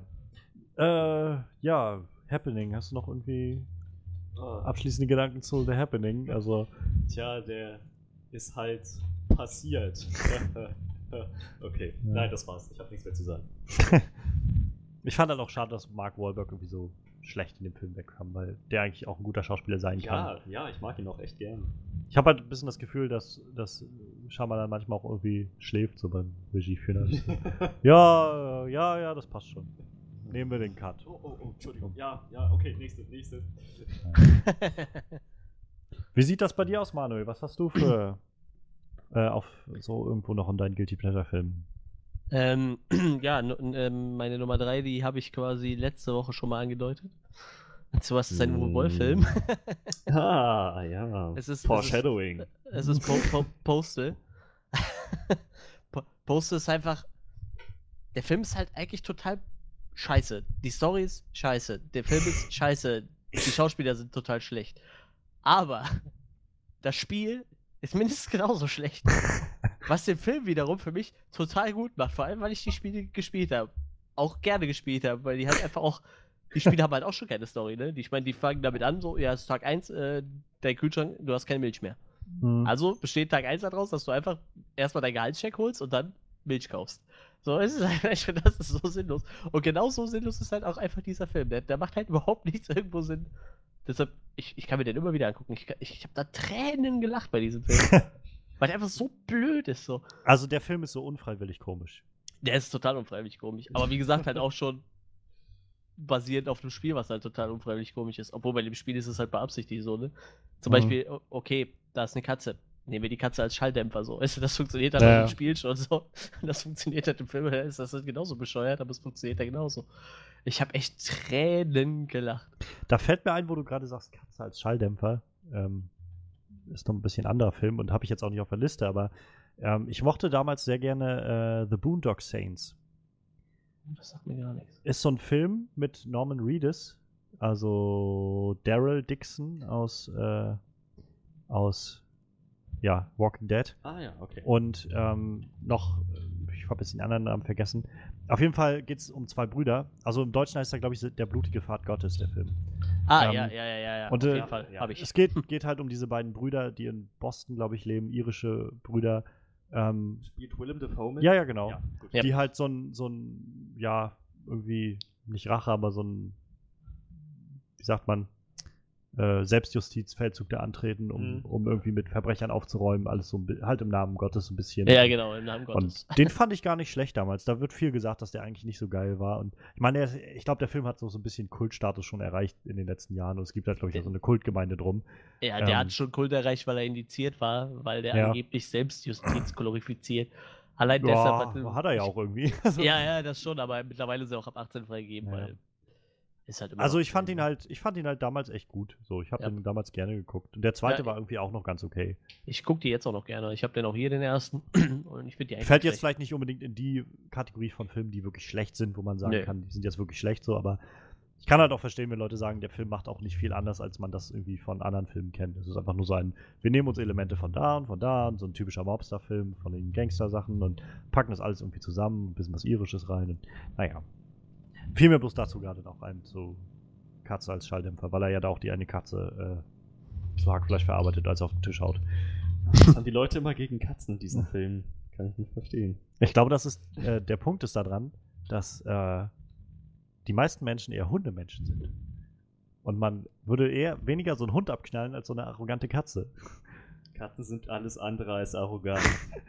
Ja. Ich bin eher ein Katzenmensch, muss ich dazu sagen. Ich, ich, ich liebe auch Hunde, aber ich bin eher der Katzenmensch. Deswegen, also, Oh, oh, ich merke hier, der, der Podcast, der driftet wieder ab. also ich, den ich, nächsten ich Podcast finde, machen wir über Katzen. der, der nächste Film, der sowas anspricht, darf ruhig auch einen Hund als Schalldämpfer nehmen. So ein, so ein Dackel oder einen kleinen Cäsar oder so. Wollte ich nur mal so nebenbei gesagt haben, ja, kann weitergehen. Ich muss dazu sagen, dass Freddy Vegetarier ist. Also. das passt, glaube ich, zu nichts von all dem. Ja, das ist ja, also wir müssen, ich, ich glaube, ich schneide einfach noch mal das irgendwann raus und veröffentliche nur diesen Satz so. Im nächsten Film sollte man auch einfach mal einen Dackel benutzen als Schalldämpfer. B- Bitte so Egal welcher Film so. Egal Ja. welcher Film, Hauptsache so, wenn irgendwer eine Knarre mit einem Schalldämpfer hat, einfach mal einen Dackel benutzen so. Falls. Liam Neeson noch mal einen neuen Taken-Film macht oder sowas, dann äh, Am besten wäre es, wenn er die Wahl hat zwischen einer Katze und einem Hund und bewusst den Hund nimmt. Das wäre ein Zeichen, ein Symbol. ja. Naja. Okay. Ja, ähm, Postal. Uwe Ja. Boll. Uwe Boll-Film, ähm, Was, was passiert denn in dem Film? Also ich meine, er geht los, auch um Milch zu holen oder was? nee, also ähm, der, der Typ lebt mit seiner, äh, der ist halt total verarmt so, hat halt so einen Job, den er hasst. Aber nee, der ist gerade auf Jobsuche, so war das. Lebt mit seiner übergewichtigen Frau, die einfach nur Bitch heißt. in, einem, in einer runter, in so einer Wohnwagensiedlung halt irgendwo. und und äh, ich weiß nicht, er versucht einen Job zu bekommen und dieses Vorstellungsgespräch ist halt schon total bescheuert. ne? Die, die werfen ihm halt irgendwelche Fragen in den Kopf und dann kommt dann so, so die, die, die Top-Frage ist halt, was ist der Unterschied zwischen einer Ente? Punkt. Und er sitzt da so, wie? Was, was ist der Unterschied zwischen einer Ente und was? Ja, genau, was ist der Unterschied zwischen einer Ente? Und dann, äh, äh, den ganzen Film, er rastet halt immer mehr aus. Ne? Dann, äh, irgendwann äh, kommt er halt wieder nach Hause, seine Frau wird gerade, äh, treibt gerade mit dem Nachbarn irgendwie so, ist das so total bescheuert. Und er ge- geht dann zu seinem Onkel, der irgendwie so eine apokalyptische, der Führer von einer apokalyptischen Sekte ist. Und dieser ganze Film macht halt von vorne bis hinten keinen Sinn und halt alles läuft halt schief in seinem Leben und ja, am Ende läuft er halt Amok, ne? Da läuft es halt drauf hinaus. Und selbst das ist halt total lächerlich irgendwie. Das geht halt so weit, bis am Ende halt fährt er halt mit seiner Lieblingsfrau, mit seiner, mit seiner neuen äh, Geliebten, läuft er dann so über eine Wiese und du siehst, oder sitzt im Auto und du siehst halt nur Atombomben hinten hochfliegen in die Luft und so. Also es ist halt, Boy, that escalated quickly. Oh, ja. I mean, that really got out of hand. ja, und äh, irgendwie kommt dann noch ein Freizeitpark, der heißt Little Germany, da verkleiden die sich dann als Nazis und, und brechen da ein, um, um irgendwelche Puppen zu klauen, weil man damit Geld machen kann und so. Und dann gibt es irgendwie noch einen Raum voller Affen, die irgendeinen einen kleinwüchsigen Mann vergewaltigen müssen. Weil das Gott. hatte der äh, Sektenführer vorhergesagt. Der kleinwüchsige Mann ist dann Bernd Troyer, äh, der den Minimi gespielt hat. ja, ja. Es ist halt einfach, wie gesagt, dieser Gott. Film ist von vorne bis hinten einfach nur total bescheuert. Da macht halt nichts, was aufeinander führt, macht irgendwo Sinn. Irgendwann spielen auch die Taliban mit und äh, irgendwie, was in dem Film halt auch immer äh, gesagt wurde, so, äh, irgendwie Uwe Boll spielt sich da selber und sagt dann irgendwann, ja, also irgendwie werden in den meisten Kindern zu wenig, Ki äh, in den meisten Filmen zu, viele, zu wenig Kinder erschossen. In diesem Film haben wir eine Szene, da werden nur Kinder erschossen. Und dann kommt halt eine Szene, wo nur Kinder erschossen werden. Das ist halt total bescheuert. Also ich muss sagen, wo du das so erzählst, habe ich keine Lust, diesen Film zu sehen. Das klingt einfach nur total. Also ich meine, was du ja sagst, das klingt einfach nur mega, mega schwachsinnig. Ja, ganz genau. Aber gerade deshalb macht der Film, glaube ich, einfach so viel Spaß. Weil er, es macht halt nichts Sinn. Gar nichts. Überhaupt nichts. 7% Bewertung auf Rotten Tomatoes. Ich meine, das Ui. sagt alles, ne? Kritiker, ja. Ja, Nice. aber wie, wie gesagt, nice, Äh, ich, ich, hab, ich amüsiere mich köstlich bei dem Film. Was für eine sadistische Folge heute. Dackel als Schalldämpfer, abknallen. Ja, da, da kommt übrigens der einfach vor in dem Film, ne? Und wir sind auch noch Ja. nicht am Ende. Ja. Wir sind noch Also ich glaube, der einzige bisschen bekannte Schauspieler ist äh, Zach Ward, aber ich weiß auch nicht, was der. Ja, doch, Transformers hat er mitgespielt, stimmt. Ward? W-A-R-T wie die Warze? Nee, mit, mit D. Nee, nee, mit D. Ah, okay. Ward. okay. Entschuldigung. naja. Naja, aber wie gesagt, keine tollen Schauspieler, storytechnisch. Äh, Ich meine Uwe Boll, ne? Also, Ja, ganz genau. mal aber gucken. wie gesagt. ähm, der ist doch, und- der ist doch Deutscher, oder nicht? Ja, Uwe ja. Boll. Ja. Vielleicht Und hört er, er- ja er diesen Podcast sich- und dann, und dann fordert er uns zum Boxen heraus. So. Also wir drei könnten es, glaube ich, mit ihm aufnehmen. Das Geilste ist, äh, wie gesagt, er spielt sich in dem Film selber und er gibt dann so ein Interview einfach über, über seine Filme so und dann ist da halt so eine verkleidete Puppe und irgendwann springt dann halt der Entwickler von dem Postal-Spiel raus und sagt, Boll, was hast du mit Postal angestellt? Da fangen die an, sich zu prügeln. So, das ist einfach total gut. Wie gesagt, sehr, sehr, Meta. sehr durch. Sehr durch. Oh Mann. Ja, Postal. Gab es da auch mehrere Teile von oder ist er bei einem Nee, verblieben? nee, das ist bei einem geblieben tatsächlich. Irgendwie beruhigt mich Ja, das. Am Ende fliegt die ganze Welt in die Luft, so das macht halt geblieben. keinen Sinn. Überraschenderweise. Trotz dem großen Box-Office-Erfolg. Box Office. Ey, da spielt immerhin Ra äh, Ralf Möller spielt mit, falls den noch einer Oha, kennt. ja, ja. Der Arnold. Schwarzenegger für Arme. Ja, be der beste deutsche Schauspieler vermutlich. Übrigens, äh, mein Onkel heißt Ralf Möller. Wollte ich nur mal so erwähnen. Aber das ist nicht der Ralf Möller. Nee, nee, ist er Gut. nicht. Aber der hat mal einen Anruf gekriegt, hat er gesagt, von jemandem, der halt eigentlich zu dem anderen Ralf Möller sich wählen wollte und sich wurde dann irgendwie von der Vermittlung dann falsch durchgegeben. Naja. Gut, dann äh, nenne ich mal meinen drittliebsten Guilty Pleasure Film. Und das ist Blues Brothers 2000. Oh ja, oh Blues Brothers, ja. Also der Original Blues Brothers Film ist ein Kultfilm, Ja. ich finde. Und Ja. wie eigentlich, also es ist ein Kultfilm. Dan Aykroyd ist also in, zu, in Topform, irgendwie in seinen besten Zeiten da. John äh, Belushi ist einfach auch genial. Und es gibt so schöne kleine Auftritte von John Candy in dem Film. Ähm, wir finden unfassbar viele Bluesmusiker da drin. Also Ray Charles ist dabei. Äh, James Brown ist dabei. Alles Leute, die irgendwie schon tot sind. Ähm, äh, John Lee Hooker ist dabei, also auch Blues-Gitarrist. Und der Film ist voll mit geiler Musik und voll mit eigentlich auch einem sehr lustigen Plot. So es, letztendlich entstand das, entstanden die Blues Brothers ja aus einem Saturday Night Live Sketch. Der erste Film ist einfach wirklich, wirklich gut. Und dann gab es in den 90ern auf einmal die Idee, einen neuen Film davon zu machen. Warum auch immer. Also der erste ist, glaube ich, Anfang der 80er entstanden. Ja. So, in den 90ern war diese Zeit, wo Bluesmusik noch irgendwo oder Bluesrock irgendwo populär war, bei weitem vorbei. Also, wo man irgendwie halt in den 80ern noch gerade Ray Charles oder auch so James Brown und so noch aktiv waren. Das war halt in den 90ern nicht mehr so wirklich so. Also, die waren auch noch aktiv, aber die waren nicht mehr so. Es gab neue Wellen von Musik, die irgendwie bekannter waren. Das heißt, es gab schon mal gar nicht mehr diese Nachfrage nach Bluesmusik so wirklich. Und John Belushi war gestorben, das heißt, einer dieser Ja. beiden Hauptcharaktere, dieser Brüder, war nicht mehr da, der wurde dann neu besetzt. Und letztendlich haben sie halt für diesen Film sich gedacht, wir nehmen wieder Dan Aykroyd und müssen dann halt diesen anderen Bruder irgendwie durch wen Neues ersetzen, haben dann da John Goodman genommen und einen kleinen Jungen und ansonsten eine Story gemacht, die wieder so genau dasselbe war wie der erste, so ziemlich. Also wieder ein, wir stellen die, wir, wir trommeln die Band wieder zusammen, dann fährt er durch die Gegend zu jedem der Typen hin, der ehemaligen Band und schaut halt, dass sie sich wieder ihm anschließen. Und dann will er losfahren und wo es am Ende des ersten Films, glaube ich, so ein, äh, wo sie eine, ein Konzert gegeben haben und so eine Halle gefüllt haben und so, war es dann am zweiten Film halt, dass sie äh, bei so einem Battle of the Bands mitmachen wollten. Und da dann letztendlich in so einem, äh, in Louisiana oder sowas, in irgendeinem so einem alten Schuppen, in so einer alten Villa da gelandet sind, wo irgendeine so alte Hexe gewohnt hat. Also die sah mega, mega jung aus, aber war halt irgendwie recht alt und die hat auch irgendwie magische Kräfte gehabt. So lauter so ein Scheiß, der da eigentlich nicht reingehört in diesen Film. Keine Ahnung, aber irgendwie, ich habe den Film tatsächlich vor dem allerersten Bruce, Blues Brothers Film gesehen und dadurch irgendwie den mh, unvorbehafteter sehen können. Und mir gefiel die Musik einfach echt gut. Also auch der Film hat wieder echt schöne Auftritte von äh, Bluesmusikern und von Rockmusikern und Soulmusikern. Also James Brown ist auch wieder dabei. B.B. King ist dabei als einer der größten Bluesmusiker, die es irgendwie gab. Eric Clapton hat einen, klei einen kleinen Auftritt, Stevie Winwood. Und die Musik ist halt auch einfach echt schön. Ein paar von den Gags sind ganz okay. Ein Großteil fällt echt flach von den Gags, muss, ich, muss man dazu sagen.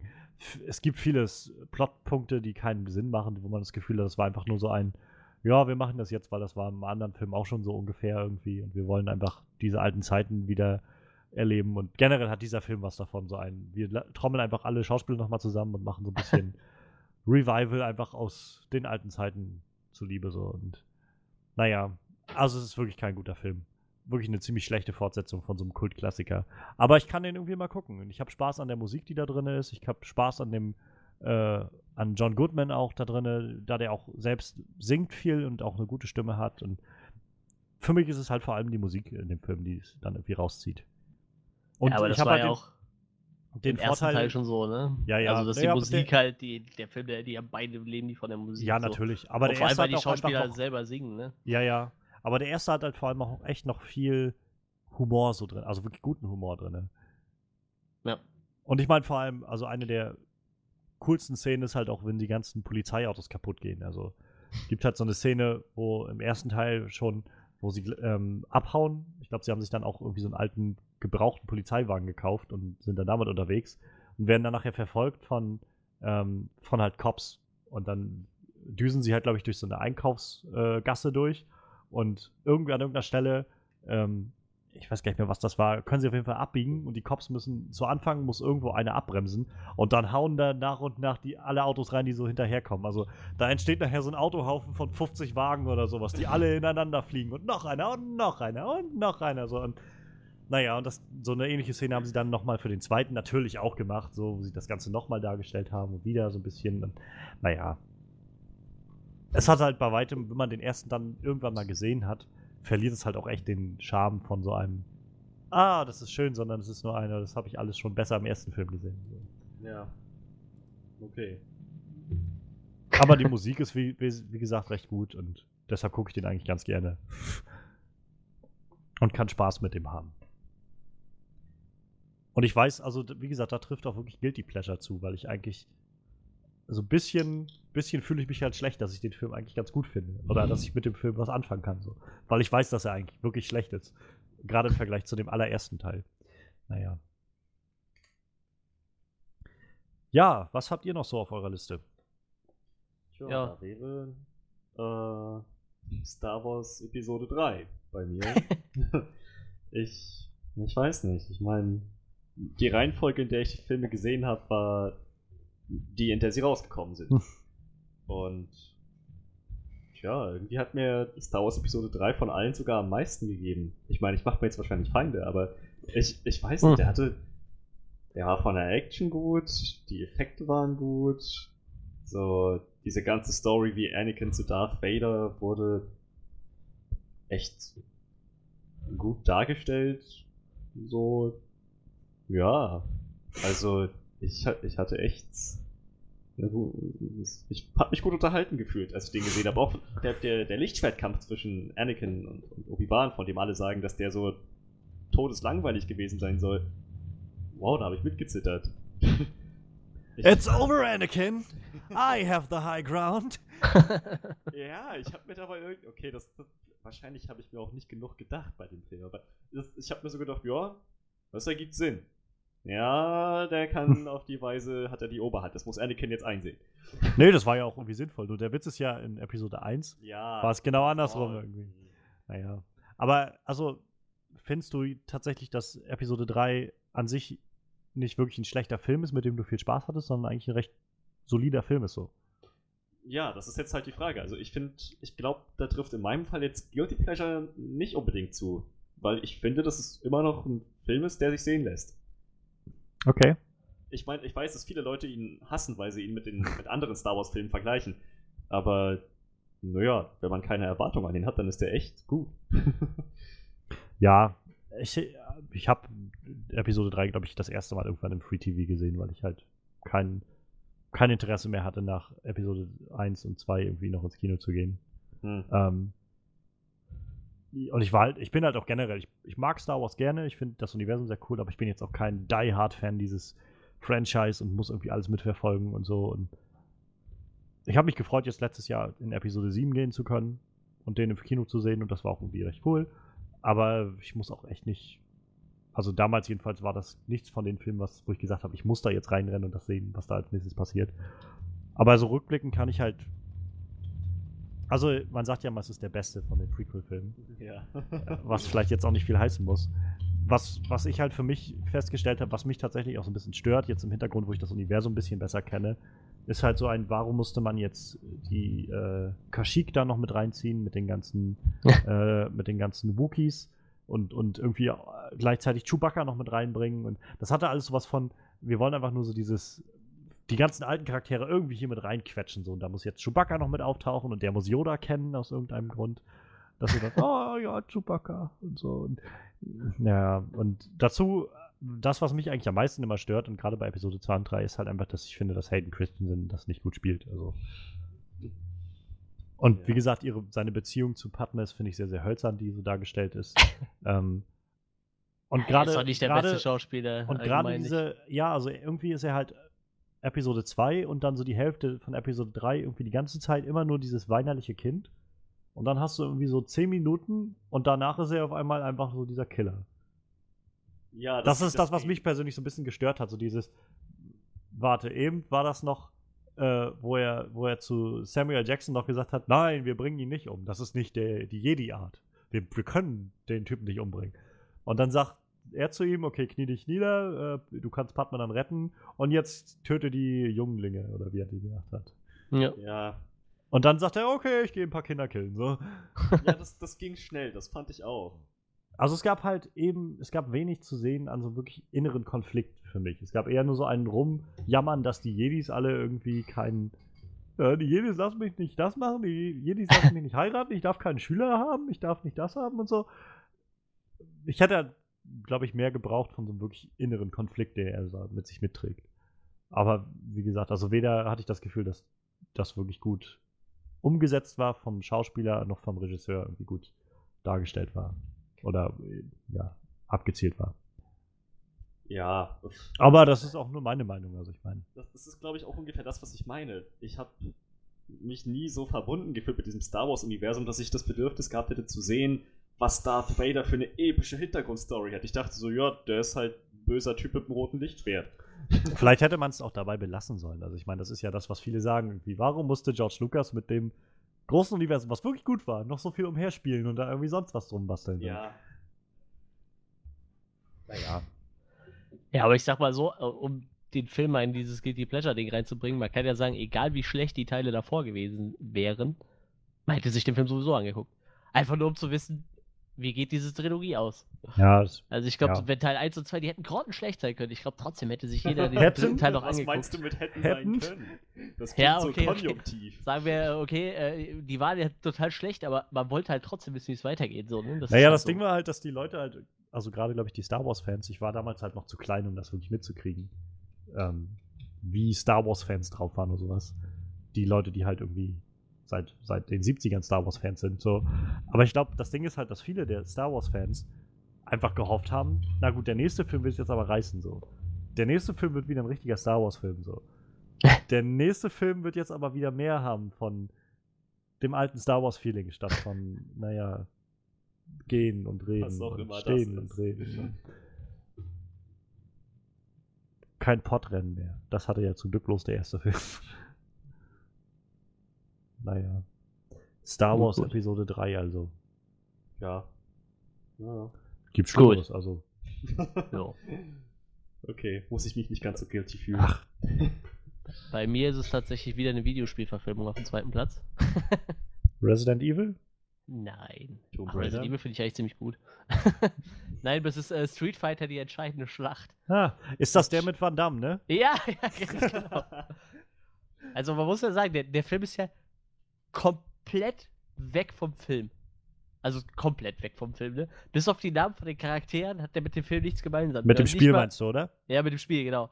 ähm, nicht mal gut und böse sind da richtig verteilt. So. Du? Da ist halt irgendwie, irgendwie, äh, wie gesagt, bis auf die Namen und Ja. ein paar sehen halt optisch schon so aus. Die sind schon reingelehnt.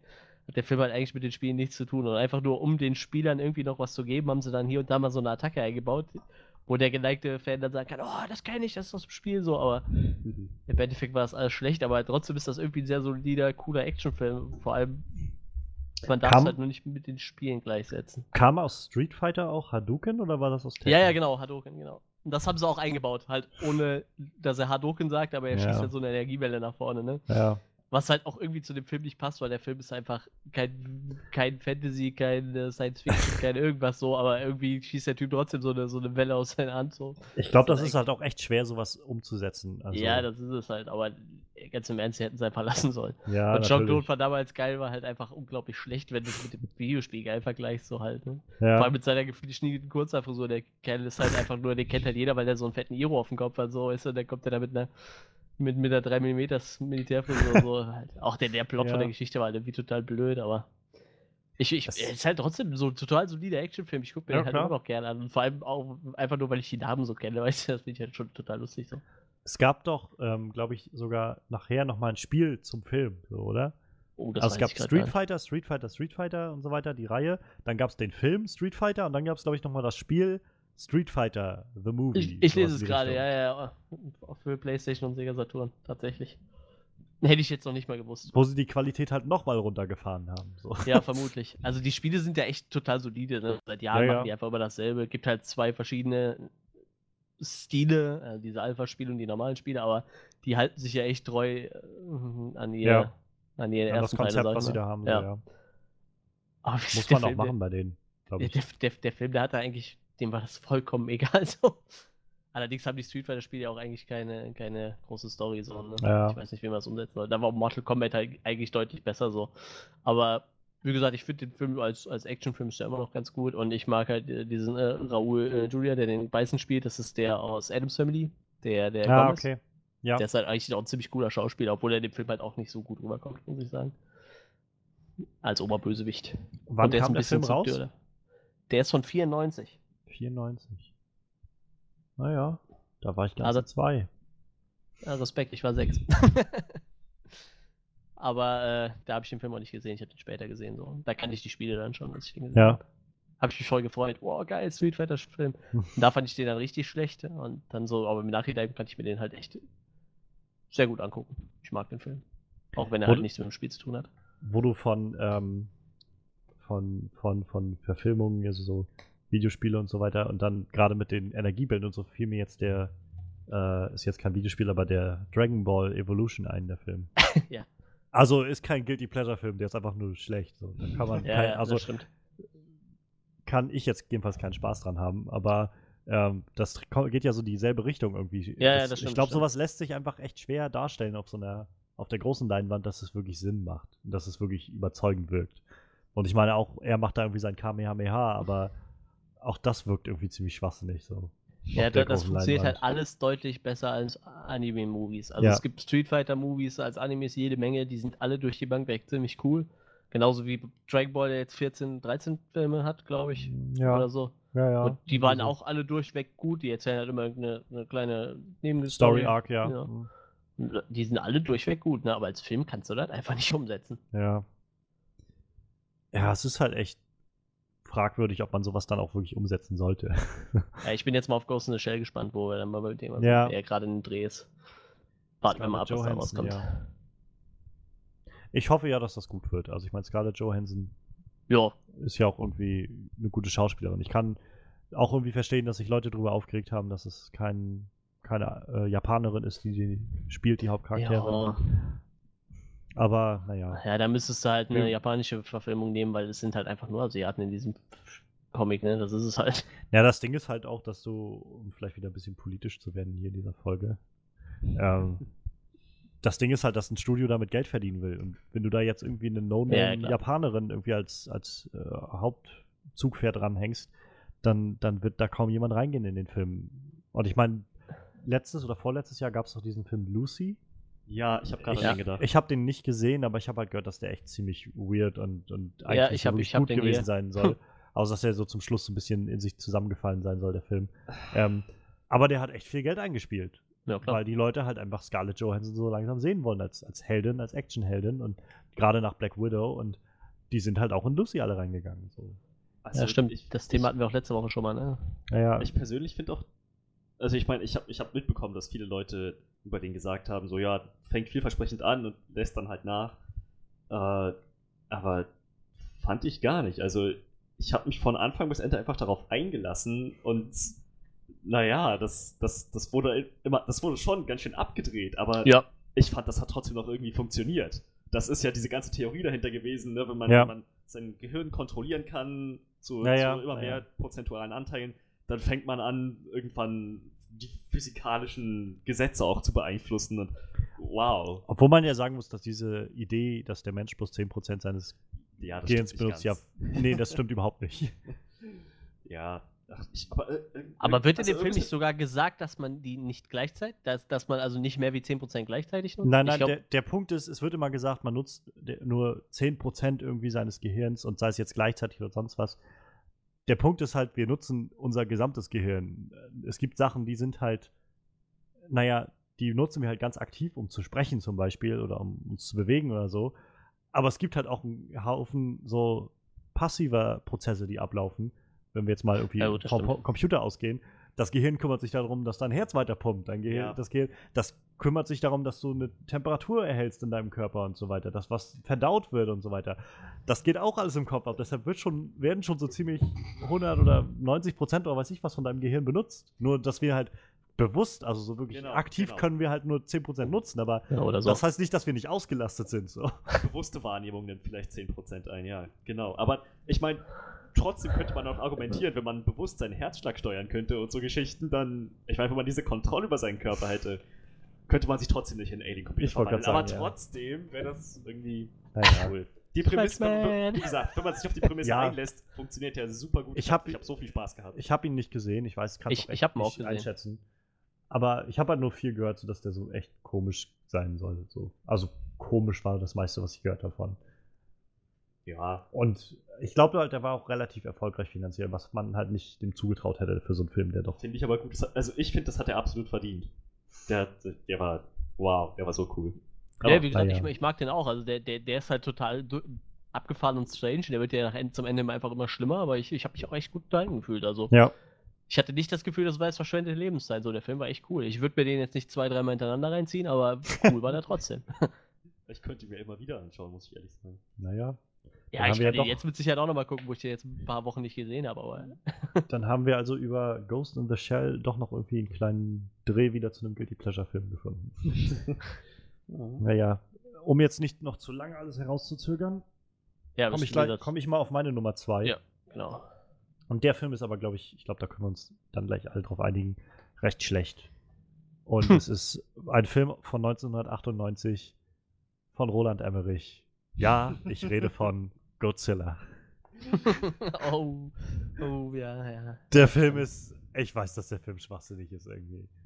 Also, er ist so voll mit stereotypischen Darstellungen von Menschen, von stereotypischen Charakteren, seien es jetzt Frauen, Men Männer, seien es jetzt die, die Franzosen, die so unglaublich stereotyp dargestellt sind, die ganz stereotypischen äh, Soldaten und Marines, die sich irgendwie nicht sagen lassen von dem Wissenschaftler und mittendrin im Matthew Broderick, der einen echt schlechten Wissenschaftler macht irgendwie und dann halt dieses Godzilla-Monster, was aus irgendeinem Grund auf Amerika abgesehen hat, wie immer und dann ihre komischen Tra Taktiken, die sie sich, sich da ausdenken, um das Viech irgendwie gefangen zu nehmen oder zu killen und dann irgendwie da tonnenweise Fisch auskippen und das alles kommt von den, von den Experimenten, die sie da irgendwie, oder von den Atombombentests, die sie da in den Atoll, äh, Bikini-Atollen gemacht haben. Und ich weiß nicht, man weiß gar nicht, wo man anfangen soll bei diesem Film, aber irgendwie, ich habe den halt irgendwie das erste Mal gesehen, wo ich mich halt nicht dafür interessiert habe, wo ich es einfach geil fand, dass er so ein Riesenviech durch New York durchrennt. Und irgendwie in, im letzten Drittel wird der Film ja dann zu so einer Art Jurassic Park, wenn dann diese kleinen äh, Viecher geschlüpft Ja, sind und ja. da umherlaufen. Und ich weiß nicht. Und naja, ich habe mich früher oft gefragt, weil ja am Schluss gibt es ja noch so diese Szene, wenn dann quasi alles vorbei ist und man sieht dann, dass dieses Ja, eine. Ei überlebt hat. Wo Wo bleibt ich der zweite Teil? Genau, wo ich mich immer gefragt habe, wann machen die dann einen zweiten Teil? Und heute denke ich so, Gott sei Dank gab es keinen zweiten Teil. Äh, Hast du den, den, den äh, japanischen Godzilla gesehen, wo, wo sie den Ja, so in 10 Final Sekunden Wars, kalt ja, machen? So, ja, super. So, oh, oh, hier, wir haben, wir haben unseren eigenen Godzilla. und Wir nennen ihn Zilla und schicken ihn Ja. auf die Erde. Der wird einfach so einmal weggeklatscht und ist dann im Arsch. Herrlich. äh, super. Haben sie auch original ähm, äh, ein paar CGI-Dateien vom, vom äh, Emmerich bekommen halt, ne? Um den darzustellen. Ja. Also die haben den wirklich so mehr oder weniger einfach gesagt, hier, komm, nimmt, nimmt unsere. Ich glaube, da haben die schon selber eingesehen, so dass denen der Film halt echt schlecht war im Vergleich zu den Originalen. Ich glaube, das hat die halt auch kaum interessiert. Also Roland Emmerich hat Ja, halt klar. gesagt, er macht da irgendwie so einen Film und macht da jetzt seinen Film draus und naja, dass halt viele, gerade Fans von dem originalen Godzilla-Film, irgendwie gesagt haben, das hat überhaupt nichts damit zu tun. so, ist halt so ein typisches amerikanisches Blockbuster-Ding. Hauptsache schön dämlich irgendwie. Und ich meine, viele, von- ich kenne auch nicht, bei weitem nicht alle Godzilla-Filme, eher nur so, so eine Handvoll, aber ja, ähm, auch da ist ja irgendwie nicht immer alles super. nee, das ist ja auch echt, Fall. ist ja auch einfach echt nur schwachsinnig. Also ich erinnere mich immer noch an eine Szene, als sie in irgendeinem Film, wo so diese Hauptcharaktere saßen in irgendwie so einer Bar oder sowas und da lief so ein Fernseher und in, dieser, in diesem Fernseher kam halt so eine Nachrichtenberichterstattung, äh, wo halt jemand- der, der Moderator sowas meinte wie und wieder einmal ist äh, Tokio Angriff eines Pterodactylus Angriff geworden oder sowas. Ich gesagt habe, scheinbar, okay, wenigstens nehmen Sie wahr, dass das in deren Universum häufig passiert, sowas. Naja. Ja, Ja, also ich, aber davon halt- ab, dass ich weiß, dass dieser Film halt echt schlecht ist, wenn er heute kommt, kann ich ihn immer noch gucken. Und irgendwie kann ich auch immer noch über Jean Reno, äh, Jean Reno lachen, der dann da irgendwie diesen stereotypischen Franzosen spielt. Und ja, irgendwie hat es was so. Es hat irgendwie sich damals, als ich klein war, so ein, so einen Platz bei mir gesichert und deshalb kann ich den jetzt immer noch gucken. So. Ich, ich glaube, wenn der Film nicht. Mann. Ja, ja. Godzilla. Godzilla. Godzilla. Was auch Ich der einzige Grund war, ihn so zu nennen. Äh, äh, ja, ich, also ich glaube, wenn der Film nicht Godzilla hießen hätte, hätte der vielleicht auch besser funktioniert. Es ist Ja. einfach nur, wenn, äh, weißt du, so, weil Ja. dafür war er echt zu, zu daneben zum Original Godzilla, aber Um, um Ich Zu kann den auch comichaft gucken, irgendwie so. so. Der war so, so comichaft vom ganzen Ton. auch mit diesem Bürgermeister, der da irgendwie die ganze Zeit nur darauf aus war, wiedergewählt zu werden und so. Und ich weiß nicht, also Nick Tetopoulos hieß der, Oh, der Hauptcharakter. Abstammung. Ja, ja, ja, ja. Weil die, immer sich, weil die immer seinen Namen gehäckselt haben mit so einem Nick Tatapoulos oder sowas. Es ist Tetopoulos. Es ist ja so witzig. ja. Naja. Regenwurmforscher war er. ja, genau. Und weil er das durchschaut hat, weiß er jetzt, wie er so eine riesen Echse ist. So generell irgendwie, dieses ganze Konzept war irgendwie, naja. Umso erstaunter war ich nachher überrascht von dem von 2014, von Ja, dem Godzilla-Film. der hätte noch mehr Potenzial gehabt, aber er war auch so schon Ja. ziemlich gut. Ja, das stimmt. Also ich kann verstehen, ich hätte, f- einerseits hätte ich gerne auch mehr Godzilla gesehen in Ja. dem Film. Aber andererseits habe ich so die Szenen auch echt wertgeschätzt, in denen Godzilla da war. Ja, Und die genau. waren auch wirklich, die haben auch wirklich Eindruck hinterlassen so. Ich glaube, das war auch so der Hauptkritikpunkt, ne? dass die Leute Ja, meinten, man hat ja. ein bisschen zu wenig Godzilla gesehen. Aber ich fand auch, also die Szenen waren eindrucksvoll und dadurch, dass ausnahmsweise mal nicht ein Typ in einem Kostüm war, Ja, ja. Das war wow. Äh, hatte der halt auch mehr Gesichtsmimik. Ja, so. Und das war aber trotzdem waren sie sehr nah am Original dran, fand ich. Also ja, optisch. und, und das war auch, also das war wirklich furchteinflößend so teilweise. Wo man so gedacht hat, meine Fresse, das ist, also die Atmosphäre war halt so ganz anders, so ganz ernst irgendwie und Ja.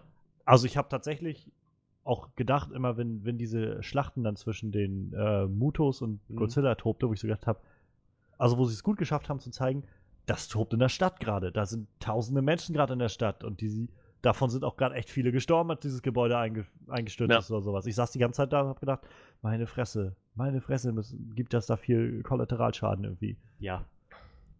Was halt bei solchen Filmen, finde ich, immer schnell abhanden gehen kann, dass man immer das so hinnimmt, als so, ja, da geht wieder was kaputt, so. Und was halt bei dem Godzilla zum Beispiel war von, von 98, wo das so war, ja, er rennt da halt durch die Häuser durch und Mhm. durch New York und ach, ja, kippen wir einfach mitten in New York so diese, diesen Fisch aus, damit das Viech jetzt hier einfach reinrennt und so. Und Das haben ja auch die Macher besonders betont bei dem 2014 Godzilla, Ja. dass sie gesagt haben, so, wir, wir legen den Fokus auf die menschliche Perspektive. Ja, sie haben, also ich meine, das wurde ja auch mal ein bisschen angekreidet, dass man das, was man gesehen hat, eigentlich immer nur so mit diesem Quicksilver Aaron Taylor Johnson gesehen hat, ähm, dessen Frau Scarlet Witch war. Ja, ja, das ist schon Elizabeth merkwürdig. Olsen. Die müssen, auch, die müssen auch an dem Set irgendwie zuerst sich getroffen haben und haben da irgendwie so ein, so ein Ehepaar gespielt und dann haben sie sich irgendwie fünf Wochen später oder so am Set von Age of Ultron getroffen. Dann, ach, auch hier so. naja. Aber ja, also es hat halt so, so eine neue Perspektive geöffnet irgendwie, dass man so das Gefühl hatte, naja, also diese Charaktere an sich haben halt keine große Reise so wirklich durchgemacht, also so körperlich, äh, emo emotional so, sag ich mal Nö. oder psychisch. Aber es war halt so ein, es hat halt immer den, den Blickwinkel geöffnet für dieses, man war dabei und hat so mitgekriegt, was da gerade passiert und wie sehr das irgendwie mitnimmt. So.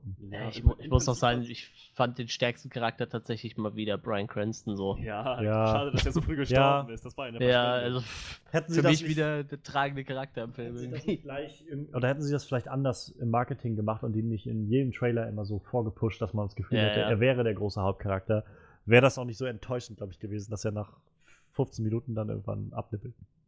Ja, das war, also auch die Art, wie er gestorben ist, war ein bisschen verschenkt. Wenn nicht mal eine Ja. dramatische Todesszene gab, sondern einfach nur, naja, jetzt, jetzt ziehen wir den Reißverschluss von dem Leichensack hoch. Ja. Schade. Ich, ich mag auch diesen äh, japanischen Schauspieler, der mittlerweile sehr gern genommen wird. Ich, oder ist Ja. wahrscheinlich Ja. Amerikaner, Ken aber der immer die. Japaner. Ja, der ist super, der Schauspieler. Let Oh, ist wirklich ein. Japaner. Gut. Ich dachte, er wäre ja Amerikaner oder irgendwas, aber er ist Mhm. tatsächlich ein Japaner noch. Ja. Ja, den, den, der, den kann man auch über, ohne Witz, immer wenn man, wenn man einen coolen japanischen Charakter Ja, braucht, ja, kann man ja, den Typ in den irgendwo letzten einsetzen. Jahren auf so. jeden Fall. Der funktioniert halt immer. Let them fight. War der nicht auch in der Inception? Dark Knight Trilogie? Nee, das war Inception. Ja, ach, irgendwas Christopher Inception, Nolan. genau, ja. Das war das doch. Ja, Inception war er dabei. Inception, Mr. Corp. Ja. Inception. ja. Oh, Also Batman Begins, den- aber du hattest recht, da war er auch dabei. Was? Stimmt, Batman Ra's al Ghul, ganz am Anfang. Der, der falsche Ra's al Ghul war er. Echt? Ja, ja, stimmt. Wow. Ja, ja, oh wow. Das, jetzt, wo ich zurückdenke, das passt. Ja, aber ich, ich habe ihn nicht wiedererkannt wegen der Glatze. Ja. Auf jeden Fall cooler Schauspieler. Wow, wow, der, wow das ist jetzt, jetzt mein Mind gerade ein bisschen blown. Ja. Ähm, Godzilla, was ich noch sagen wollte, war, ähm, ich bin halt echt gespannt, da der Garrett Edwards, Edwards, der den Film jetzt hier gemacht hat, also Godzilla gemacht hat von 2014, jetzt auch den Rogue One gemacht hat, den neuen Star Wars-Film, der dieses Jahr kommt. Hm. Ah, Ähm, okay. da bin ich echt gespannt und ich hoffe halt, also ich meine, es kursiert ja das Gerücht, dass Disney jetzt eingeschritten ist und das Ding noch ein bisschen umändern wird vom Ton, damit es nicht ganz so ernst und brutal und so wird. Ich würde mich freuen, mal so einen wirklichen Kriegsfilm aus dem Star Wars-Universum zu sehen. Weil das war, also Ja. das hörte man jetzt so unter der Hand irgendwie so als Gerücht, dass die, dass Disney jetzt letzte Woche oder vor zwei Wochen den ersten Cut gesehen hat von dem Film und gedacht, gesagt hat, das ist uns zu viel Kriegsfilm. Das ist uns zu ernst, brutal und so weiter. ja, das passt kann- nicht so. Das, ja, also ne? sie haben halt so ein bisschen Angst, dass das halt, das ist der erste Star Wars Solo-Film, der jetzt so kommt, also so diese Solo-Geschichten erzählt. Und sie haben halt, glaube ich, echt Angst, dass da die Leute nicht mehr so reinrennen wie bei dem letzten Star Wars-Film. Und ich Mhm. meine, Star Wars Episode 7 war jetzt alles andere als originell vom Film her. Also Das war ja im Prinzip nochmal ein Remake. so, genau. Und da sind die Leute aber reingegangen wie bescheuert so. Mhm. Und ich meine, sie haben, glaube ich, einfach Angst, dass das jetzt anders werden könnte bei dem Film. Ich hoffe, dass sie nicht zu viel machen. Ich würde wirklich gerne so, einen- so einen Film sehen. Und gerade, wie gesagt, äh, Edwards hat es geschafft, in Godzilla jedenfalls mich dazu zu kriegen, dass es mich geschert hat, was mit den Menschen da passiert. Und dass ich Ja. wirklich Bedenken hatte um all den Kollateralschaden und so weiter. Und wenn er das bei Star Wars schafft, gerne. Mhm. Und ähm, so als Abschlusswort vielleicht noch, also ich meine, der nächste Godzilla-Film kommt ja dann auch noch in ein paar Jahren. Äh, Ich glaube 2018 oder 2019 soll der kommen. Und dann kommt ja 2020 oder 2021 King Kong vs. Godzilla. Oh ja, cool. Weil sie jetzt ja das King Kong-Franchise, die Studios gewechselt hat zu dem Studios, ich weiß gar nicht, was das ist, die Godzilla jetzt haben. Ähm, und die haben gesagt, sie wollen dann King Kong vs. Godzilla machen. Wo ich echt gespannt bin, wo ich aber auch gespannt bin, wie sie das machen wollen. Also den müssen sie ja einen neuen King Kong einführen. Der muss ja dann verdammt riesig sein. Ja. Oder sie können Godzilla ein bisschen kleiner machen oder sowas, ich weiß es nicht. Das, das wäre schade. Ja. Der, das war ja das, eins der besten Sachen an diesem neuen Godzilla-Film, wie riesig der war. Das war wow. Ja. Und was der auch so drauf hatte, also ich meine, Ja, das war schon fett, wie er diese Mutos dann da zerlegt hat. Also seine Atomic Blast, Atomic Ja. Scream. herrlich. So, Gut, damit kommen wir jetzt zu den Top 1. Roland ne? Emmerich, ja, lassen wir Roland Emmerich mal Roland Emmerich sein und kommen wir mal zu den Okay. unseren liebsten Guilty Pleasure Filmen. Also, wo wir gerade schon bei riesenhaften Echsen gewesen sind, mache ich mal ungefähr da weiter. Mein Lieblings-Guilty Pleasure-Film ist, war, was auch immer, Pacific Rim. Ich, Hm. tja, ich fand den so, so unterhaltsam, der hat so viel Spaß gemacht. Der Inhalt ist absolut bescheuert. Ich meine, ah, meine Güte, die, die Welt legt einen Haufen Geld zusammen, um um Roboter zu bauen, die, die anscheinend die effektivste Waffe darstellen gegen riesenhafte Außerirdische, die aus einem Dimensionsportal im pazifischen Rücken herauskriechen. Und die werden immer größer und, und so weiter und so fort und sind allergisch gegen Schwerter. Aber, okay, das vielleicht nicht, aber naja, das, Hätte da auch gut reingepasst. das, ist, das ist eben das Ding. Also er, er macht vom Inhalt her absolut keinen Sinn. Dieser ganze Film ist aber um diese coole Prämisse aufgebaut. Riesenhafte Aliens gegen riesenhafte Roboter. Ja, Das ist Riesen-Aliens gegen Riesenroboter. Das ist total egal, in Punkt. welche Art Aus. von. Story Ja, das ja. verpacken. Ja. mehr, mehr müsst ihr mir nicht sagen. Richtig, genau. Die, hat- die haben sich so gesagt, was wäre so cool, okay, und jetzt verschachteln wir das irgendwie in eine Story. Quasi das, was Zack Snyder mit Batman wie Superman gemacht hat, nur dass man bei Riesen-Aliens gegen Riesenroboter keine anderen Erwartungen hat. Das hat funktioniert, das war so cool und also, ja, er, er war bescheuert. Vom, vom Inhalt her, von der Logik her. Es gibt keine Logik in diesem Film. allein Aber ich das freue mich trotzdem auf, auf das nächste. Guillermo del Toro kann man einfach nur sagen. Also ich meine, Guillermo del Toro ist nun mal der Meister des abgefahrenen Visuellen. Also ich meine, sei es jetzt Hellboy oder Pan's Labyrinth oder äh, Blade 2 oder so. Mit Pacific Rim, er hat ja, glaube ich, schon oft im Vorfeld gesagt, dass er einfach Fan von diesen alten Kaiju-Filmen halt aus Japan ist Ja. und selbst sowas mal machen wollte. Und es ist halt, es ist gut, dass du den Film irgendwie ansprichst. Ich habe halt auch lange nachgedacht über den Film, ob ich den als Guilty Pleasure Film von mir bezeichnen würde. Ich habe ihn ja halt erst einmal gesehen bei Netflix damals, als ich mir Netflix geholt habe letztes Jahr und dachte so, ja, es ist, ist schon ein cooler Film so irgendwie. Ich hatte schon, hatte, also ich war schon gut unterhalten und hatte irgendwie Spaß damit, das zu sehen. Gleichzeitig, wie du sagst, das ist halt irgendwie ein bisschen schwachsinnig, was so da passiert. Also ich, ich kann dem Film was abgewinnen, das, das auf jeden Fall. Ist jetzt vielleicht nicht mein liebster Guilty Pleasure Film oder so, aber also angucken kann man ihn sich alle mal. Oh ja. Hat dann echt Spaß dabei. Und ich meine, ich glaube, der Film, ich, was mich jetzt so ein bisschen zum Zögern gebracht hat, ist halt, ich glaube, der Film hat halt jetzt nicht, nachdem er rauskam, nicht diese Rückmeldung generell bekommen von den Zuschauern oder vom Publikum, dass er so schlecht ist irgendwie. Es gab schon diese, klar, diese Meldung, es ist schon irgendwie schwachsinnig, aber es ist Ja. auch Science Fiction. Also ich meine, Ja, klar. wenn man sich da ein bisschen drauf einlässt, dann, dann ist es wenigstens in sich so ein bisschen schlüssig. Ein bisschen schlüssig. Also ich meine, dass ihnen auch irgendwie erst nach zwei Dritteln des Kampfes einfällt, dass sie ja noch ein Schwert dabei haben, Ja. ist halt auch echt schwachsinnig und so. Aber naja, also, aber allein auch schon der, Grund, oder der, der Punkt, dass seit der Film rau- draußen ist, ähm, immer und immer mehr Leute nach dem zweiten Teil rufen, zeigt Mhm. irgendwie, dass der Film nicht so viel verkehrt gemacht haben zu äh, scheint. Ja, also ich, ich finde auch, das ist, man kann sich eben gut darauf einlassen, dass man sagt, es geht hauptsächlich darum, wie sich Roboter und Aliens auf die Ja. Fresse hauen. Da, naja, wenn man das gut umsetzt, und das hat der Film auf jeden Fall geschafft, dann hat man Lust auf mehr. Ja. Und ich meine, übrigens, das ist auch Idris Elba in dem Film, der schwarze Leiter dieser Ah, okay. Organisation Ja, von ja, denen. ja. Ah, ja. Ähm, und der fand ich hat auch eine sehr, sehr geile Rede gehabt. Das ging schon fast in Independence Day Rede Richtung. So von der Qualität, die der da hatte.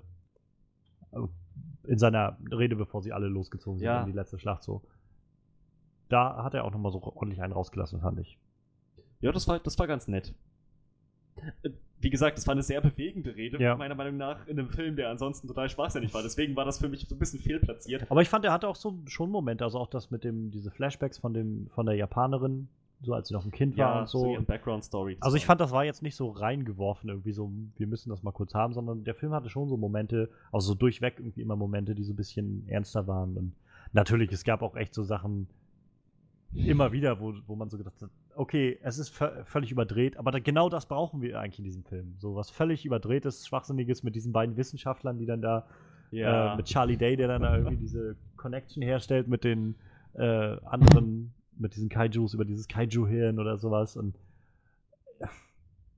es ist halt irgendwie alles so ein bisschen doof. Oder wie er dann da der, der Jäger da durchzieht und dann dieses Schiff als, als, als Waffe nimmt oder sowas. Ja. Es ist so, what?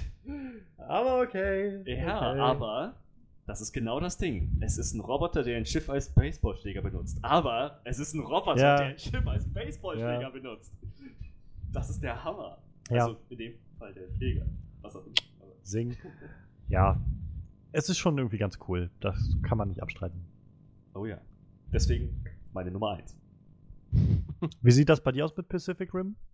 Äh, Ich finde Pacific Rim eigentlich auch nicht schlecht. Weil, wie gesagt, die Story pff, aber war mir bei dem Film auch relativ egal, muss ich gerade sagen.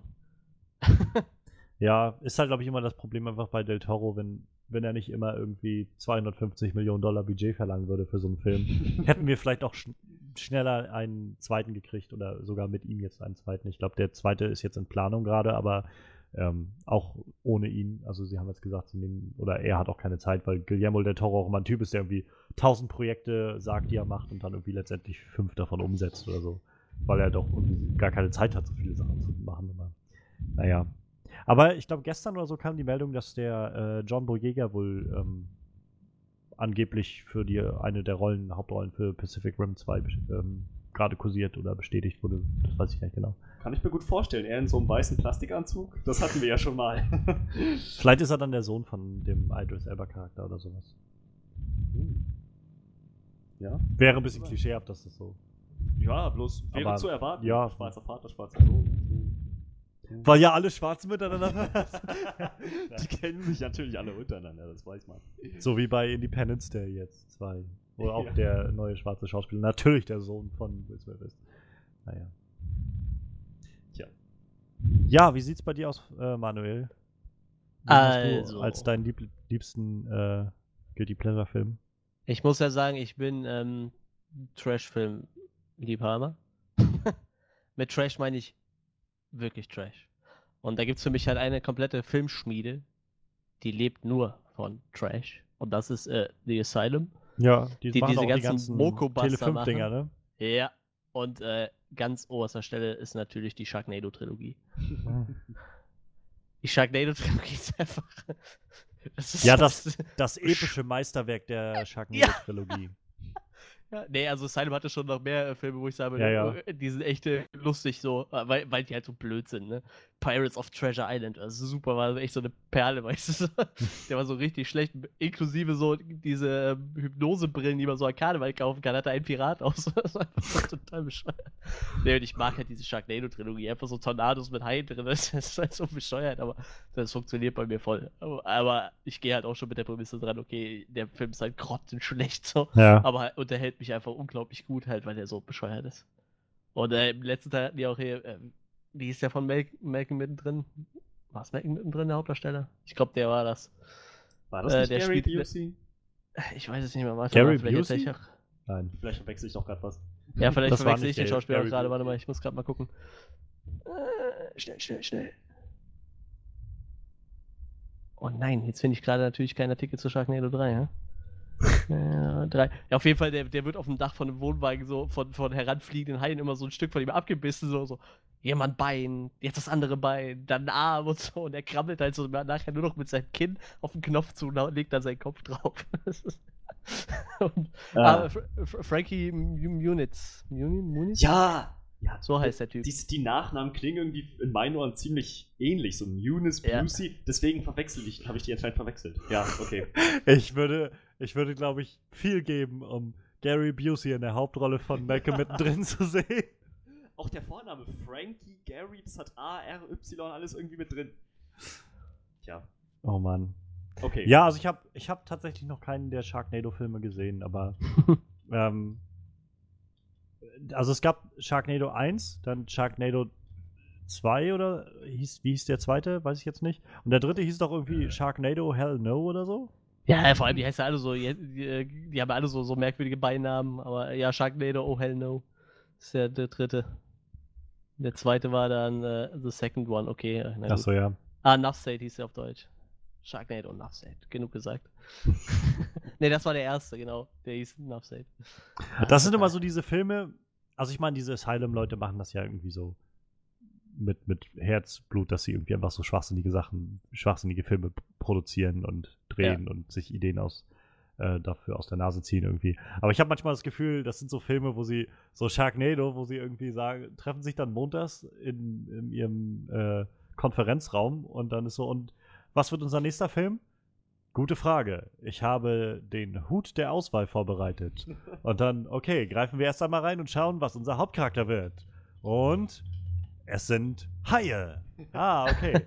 Dann brauchen wir jetzt den Hut des Ortes oder sowas. Und was haben wir? Oh, es ist eine Stadt. Ein Hai in einer Stadt. Das gefällt mir. Und jetzt brauchen wir noch den Hut des Twists. Irgendwie äh, irgendwas Besonderes. Was haben wir? Ein Tornado. Haie in Tornados in der Stadt. Ja! Wieder einmal ein Winner. So.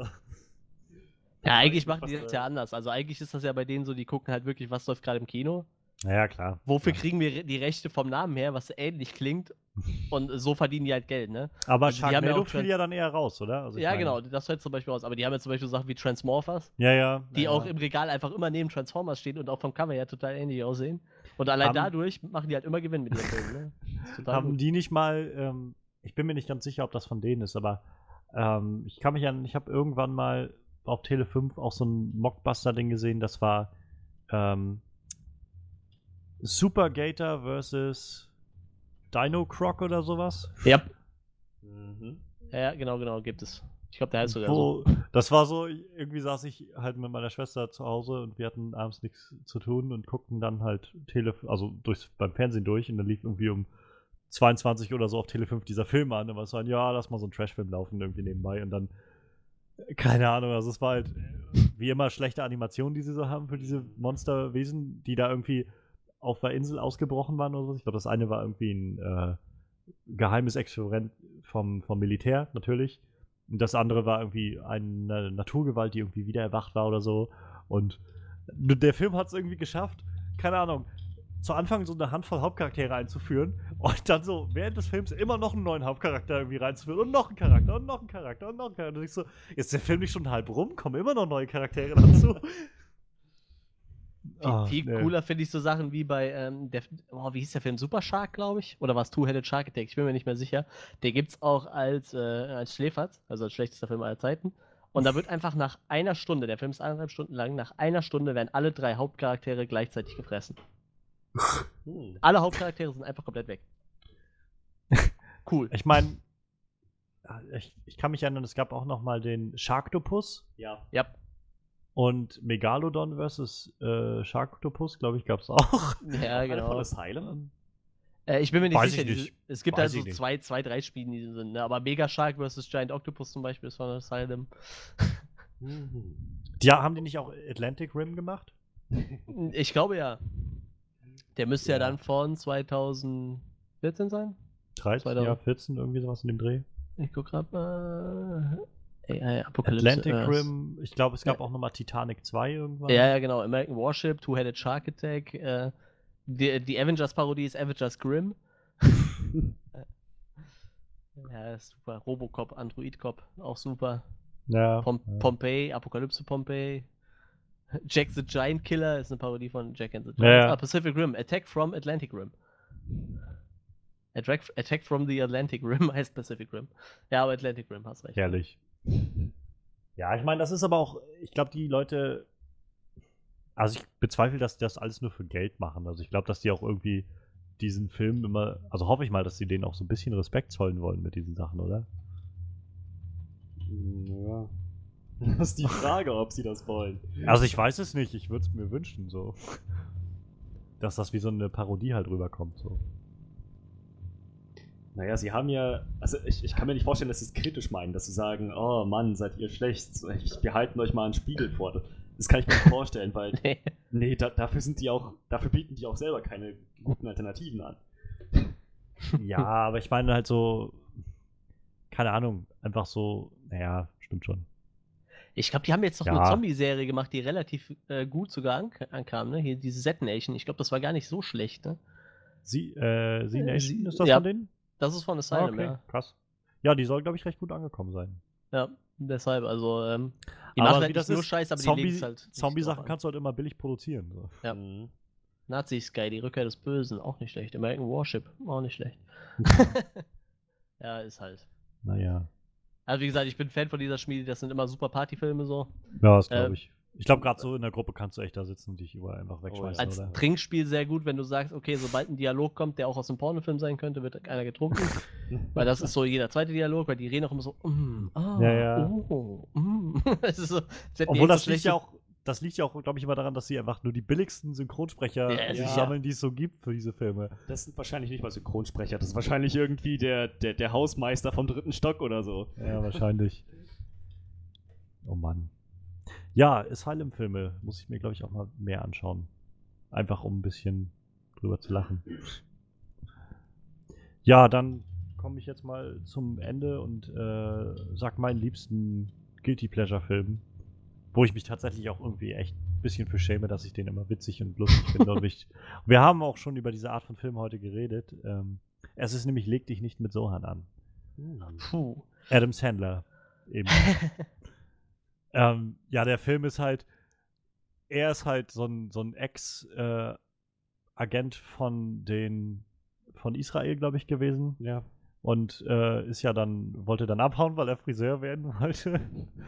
Hat dann seinen Tod vorgetäuscht und landete dann in New York und fing dann an zu arbeiten, also hatte dann irgendwie keinen Job gefunden und fing dann an zu arbeiten in dem äh, Laden einer Palästinenserin, die da war. Und der Film versucht halt immer so diese Sachen zu, zu tangieren, die irgendwie auch echt also so die Welt bewegen, auch immer noch irgendwie. Also so Israel, Palästina, der große Konflikt und so weiter. Und mit seinem großen Widersacher aus Palästina, äh, das Phantom. Phantom, so hieß er bloß Phantom, ja.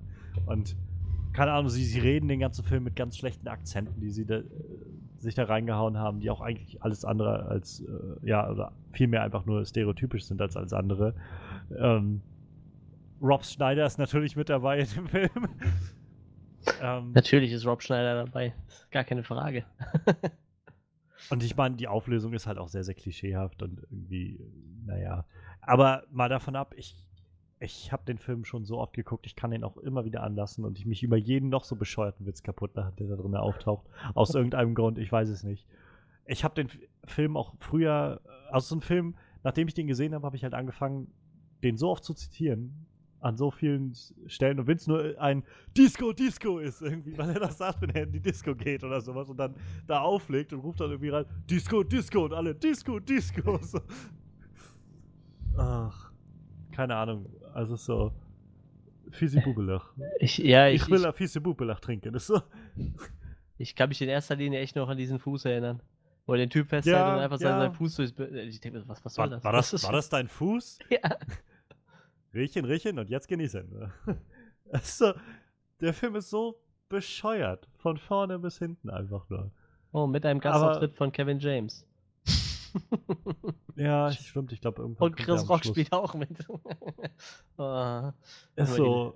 ah, Ich habe keine Ahnung. Also diese, diese Dialoge sind halt so so schwachsinnig auf so einem Level, dass ich sie einfach wieder witzig finde, glaube ich. Ich glaube, das ist das, was mich an diesem Film irgendwie so mitnimmt. Und was ihn halt auch so zitierfähig macht für mich. Deshalb irgendwie hat. Und dazu kommt, dass ich den Film halt damals gesehen habe, halt auch mit einer Gruppe von Leuten und wir uns einfach so kaputt gelacht haben. Und das ist so das Bild, was dann hängen geblieben ist. Also ich kann mir diesen Film einfach angucken und immer wieder diesen Spaß damit haben. So. halt so ein typischer Adam Sandler-Film. Also an sich ist es ein typischer Adam Sandler-Film. Und ich meine, da gibt es jetzt, glaube ich, nicht so viel Furz- und Scheißhumor, aber halt viel Penishumor, weil er halt irgendwie mit seinem. Ja, er hat halt. Und sein Busch ist so groß. Ah. Weil er dann irgendwie. Keine, keine Ahnung, also generell ist. Er arbeitet ja dann in diesem Friseursalon bei den. Ähm, bei dieser Palästinenserin. Und. es ist halt so ein. Zu Anfang darf er. Also sagt er auch, ich, ich, äh, ich arbeite umsonst, so ungefähr. Ich will nur lernen, so. Und. Ähm, dann guckt er halt immer, was die Leute da so machen, die Friseure. Und irgendwann ist dann mal, weil da ganz viele alte Damen hingehen, so ungefähr. Und dann irgendwann sagt dann die eine alte Dame, äh, sagt er so, ich bin bereit und so. Und dann sagt sie, na gut, dann, äh, wenn die Dame jetzt nichts dagegen hat, dann kannst du sie äh, ne, frisieren und so. Und dann fängt er halt an, mit ihr, also sie zu frisieren und währenddessen flirtet er halt voll mit ihr. So die ganze Zeit mit dieser alten Dame und so von wegen, ja, sie, sie äh, weil sie dann sagt irgendwie, ach, ich alte Frau und so, ach, sie sehen noch ganz frisch und knackig aus und sowas. Und naja, und irgendwie setzt sich das dann so halt so durch, dass er ähm, letztendlich die Frauen immer frisiert und danach ins Hinterzimmer mit denen geht und die dann knallt. Und dann. Und irgendeine, irgendeine Szene ist auch, wo so zwei ältere Damen sich dann, oder zwei von diesen älteren Damen sich dann unterhalten oder so. Die eine meint dann irgendwie, äh, ja, irgendwie die Frisur, er macht ja halt super Frisuren. Ich habe gehört, der Sex ist auch sehr gut. So irgendwie. was in die Richtung. Und, naja, dann hast du halt irgendwie so Rob Schneider, der wieder irgendwie so einen, so einen klischeehaften äh, Menschen aus Nahost spielt. Und ähm, der irgendwie noch so einen, so einen alten Streit mit, mit Sohan hat, weil Sohan damals, als er für die Regierung gearbeitet hat, irgendwann einen Einsatz hatte und war dann da bei dem, ein, kam da bei ihm an und hat ihm seine Ziege, Ziege geklaut, die der hatte. Und das war irgendwie eine voll tolle Ziege, denn die Ziege hat, ähm, hat er gesagt, die Ziege hat immer die, die Suppe gebracht. Und dann meinte er so von wegen, äh, der Typ erkennt mich sonst, dann sagt er zu seinem Kumpel, du musst da reingehen und ihm äh, quasi und Informationen sammeln. Und erwähne Ziege. Ziege hat Suppe geholt. Ziege bringt Suppe. Und dann, okay, und dann kommt dann dieser Typ nachher irgendwann später aus diesem Laden raus und dann, und was, was er gesagt? Er gesagt, ich schöne Haare. Was er gesagt über Ziege? Er nicht reagiert, als ich sage, Ziege holt Puppe. Puppe? Ziege holt Suppe! du alles kaputt gemacht irgendwie. Das ist so. Das, das meine ich, das ist so schwachsinnige, schwachsinnige Dialoge, aber irgendwie. Oder dann, dann an irgendeiner Stelle äh, haben sie halt raus, also hat der halt in New York rausgefunden, dass, äh, dass Sohan da jetzt lebt. Ähm, und der Phantom, der sein ehemaliger Gegenspieler, die hatten halt zu Anfang so einen, so einen Kampf und dann hat Phantom ihn halt getötet, be beziehungsweise äh, Sohan hat halt seinen Tod fingiert, um halt abhauen zu können und seinen Friseursalon zu öffnen. Und dann, ähm, naja, dann rufen die, die Typen halt bei ähm, Phantom an, weil sie halt sagen wollen, wir wissen, du hast betrogen, er ist nicht tot und so. Und dann rufen sie da an und währenddessen, während äh, Sohan weg war, hat Phantom seine eigene Fastfood-Kette aufgemacht. Muchen-Tuchen-Kette ich glaube, da gibt es Kuchen, glaube ich sogar was. Muchentuchenkuchen oder sowas. Auf jeden Fall rufen sie dann da an und dann ist das halt auch, wenn sie mit ihm verhandeln sollen, irgendwie. Äh, Sohan lebt noch. Hm, ich glaube dir nicht. Doch, ich habe Beweise. Ich schicke dir ein Foto. Und dann schickt er, glaube ich, so ein Foto und dann. Äh, und äh, damit ich nicht erzähle, möchte ich äh, was haben. Okay, was willst du? Muchentuchenkette. Na. ähm, einen Muchentuchenladen. Na. Ähm, einen Stand, in, äh, einen Frozen Joghurt Stand in Muchentuchen Shop. Einen. Und ich kriege gratis, äh, gratis Joghurt und die Einnahmen. Ne. Aber wenigstens gratis Einnahmen. Okay, gut. Wenn sich, äh, Quatsch, und, und wenigstens gratis Joghurt. Okay. Wenn sich in Grenzen hält. Ach, keine Ahnung. Und dann an irgendeiner Stelle rufen sie, glaube ich, noch bei der Hisbollah an, weil sie äh, Waffen wollen. Und dann landen sie bei der Hisbollah-Hotline. Und das ist auch so ein irgendwie, äh, rufen sie an, ihr das Wählen ist schon so ein, was war nochmal äh, Hisbollah Hot Hotline äh, Nummer? Und dann sagt der eine Typ halt einfach nur so arabische Zahlen oder sowas. Immer so, oh, wachme, wachme, Sife, Sife. Sife, Chams, Sife. Und dann, okay, Rache, Rache, Sife. Sife, Sife, Rachme. Rachme. Und jedes Mal, wenn er, man denkt, er hat die Nummer, dann kommen noch mal fünf Zahlen oder sowas. Dann, und dann ruft er an, dann, ja, herzlich willkommen bei Hisbollah Hotline. Da, äh, dann kommt sowas wie, ähm, also eine Bandansage. Äh, wegen äh, Friedensgespräche mit äh, Israel sind wir momentan leider nicht für sie da. Aber in, Kürze, aber in Kürze sind wir wieder erreichbar oder sowas. Dann siehst du da, ach, Hisbollah, Pissbollah oder so. Ach ja, keine Ahnung. Also der Film ist so schwachsinnig, ich kann da immer wieder drüber lachen. Ich, ich mag diese ganzen bescheuerten Gags da drin. Die Handlung ist total bescheuert. Zum Schluss kommen dann irgendwie nachher noch, Mariah Carey taucht nachher noch in dem Film mit auf. Oh. Und äh, also als sie selbst auch. Und ähm, dann gibt es nachher noch so einen Typen, der so, von so einer rassistischen Gruppe da eingesetzt wird und da irgendwie diese ganzen Israelis und Palästinenser alle raushauen will aus dieser Straße und keine Ahnung. Und dann, um das vielleicht, auch wenn es jetzt ein Spoiler ist, wie das Ganze ausgeht, aber meine Güte, Phantom kommt dann nachher nach Amerika und dann äh, schließen die beiden sich, also Sohan und Phantom sich dann zusammen, um gegen diesen Rassisten da zu kämpfen und dabei kommt dann halt raus, dass Phantom auch einen äh, Traum hatte. Immer, er wollte nämlich Schuhe verkaufen. Und auch nicht der Böse sein, so ungefähr, der Kämpfer für Palästina. Und dann, dann war das halt auch, wenn die beiden sich so unterhalten, nämlich das so ein, äh, warum, warum du bist abgehauen? Ich, ich wollte Friseur werden. Daran ist nichts auszusetzen. ich wollte immer Schuhe verkaufen. Toll, das ist wirklich schön oder sowas. Ja. Du bist der Schwuckele. Das ist auch so ein Spruch, der so irgendwie Als er so an seinen Eltern das gesagt hat, ich möchte nach Amerika gehen und ich will Friseur werden. Ah, du bist der Schwuckele. Nein, ich bin kein Schwuckele. Schwuckele, Schwuckele, Schwuckele. Nein, ich will nur Friseur. Ich will Haare schneiden. Ich mag Haare schneiden. Du gräbst dein Schwuckele-Loch nur immer noch tiefer. ja, das ist so mein liebster Guilty Pleasure-Film, wenn ich ehrlich bin. Also ich gucke den Film äh, immer, wenn er kommt, kann ich ihn anlassen und mich kaputt lachen darüber. und auch wenn man mit Leuten zusammensitzt, also finde ich, kann man den anschmeißen und einfach Spaß haben. Aber es ist halt so typischer Adam Sandler-Film. Ich kenne auch Leute, die das so tierisch langweilig und tierisch dumm finden und einfach nicht drüber lachen können. Und ich kann auch das nachvollziehen. Ich glaube, das kommt immer so auf die Stimmung an. Ne? Ja. Manchmal natürlich. gehen so Adam Sandler-Filme schon, so, manchmal gehen sie halt nicht. Ne? Ja, ich kann halt auch echt gut verstehen für Leute, die, äh, für die dieser Humor halt nicht funktioniert. So. Obwohl ich schon gehört habe, Sohen wäre schon einer von den besseren Filmen eigentlich so. Also vom Humor her, der wäre schon. Also ich kenne sehr viele Filme, ja, die, die, die ja. Leute, die den Film mögen. Also für Adam Sandler Verhältnisse ist es, es ist bei weitem über Kindsköpfe oder, äh, oder irgendwie Jack and Jill oder sowas. Gut, hast du noch ein paar schöne Abschlussworte? Zum Thema Abschlusswerte. Ja, ich meine, wir haben jetzt mal so ein bisschen aufgelistet, was uns irgendwie Spaß macht an Filmen und auch irgendwie gezeigt, dass Filme nicht immer einfach perfekte Meisterwerke sein müssen, damit man Spaß mit ihnen hat.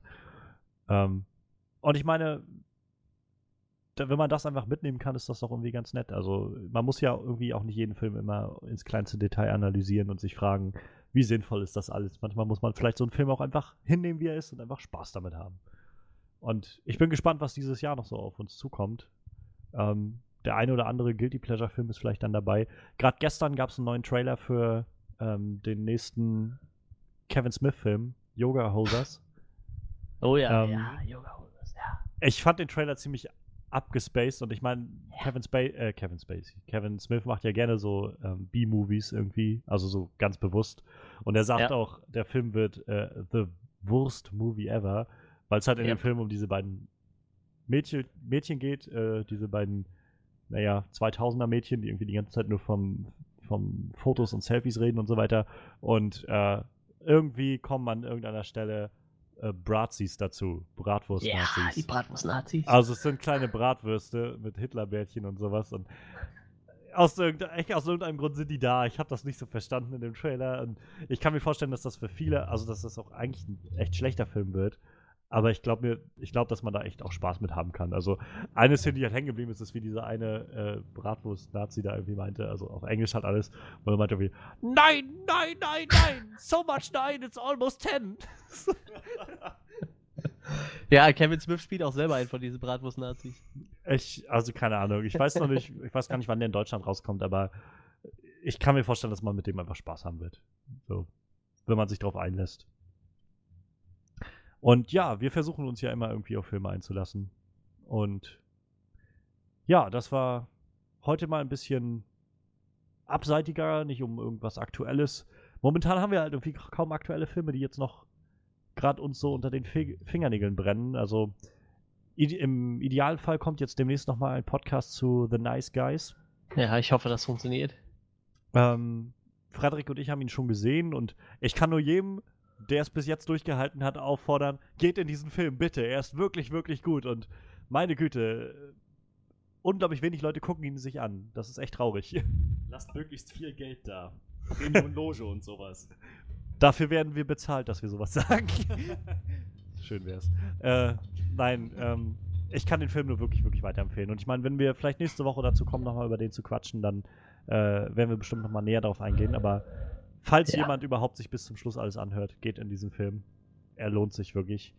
Ähm, ja, ansonsten ist gerade nicht viel los in den Kinos, was interessant ist für uns. Vielleicht demnächst noch äh, Star Trek Beyond wird dann vielleicht der nächste. Ja. Danach. Ende Juni. Ansonsten, ja, es waren wieder schöne, gut zwei Stunden, glaube ich. Yep. Ähm, war auch schön, mal wieder so querbeet über alles Mögliche zu reden, so querbeet über alle Filme, die wir so gerne haben und gerne mögen. Ähm, mal schauen, vielleicht kommt demnächst noch mal mehr aus dieser Sparte, dass wir so ein bisschen einfach mal so ein paar Rankings machen von Filmen, die uns gut gefallen, vielleicht unter Filmen, die wir überhaupt nicht leiden können oder irgend sowas in die Richtung. Wir haben jetzt erstmal ein bisschen Luft mit keinen akuten Filmen anstehen. Ja, äh, Dankeschön wieder mal an Frederik und an Manuel. Immer wieder gerne.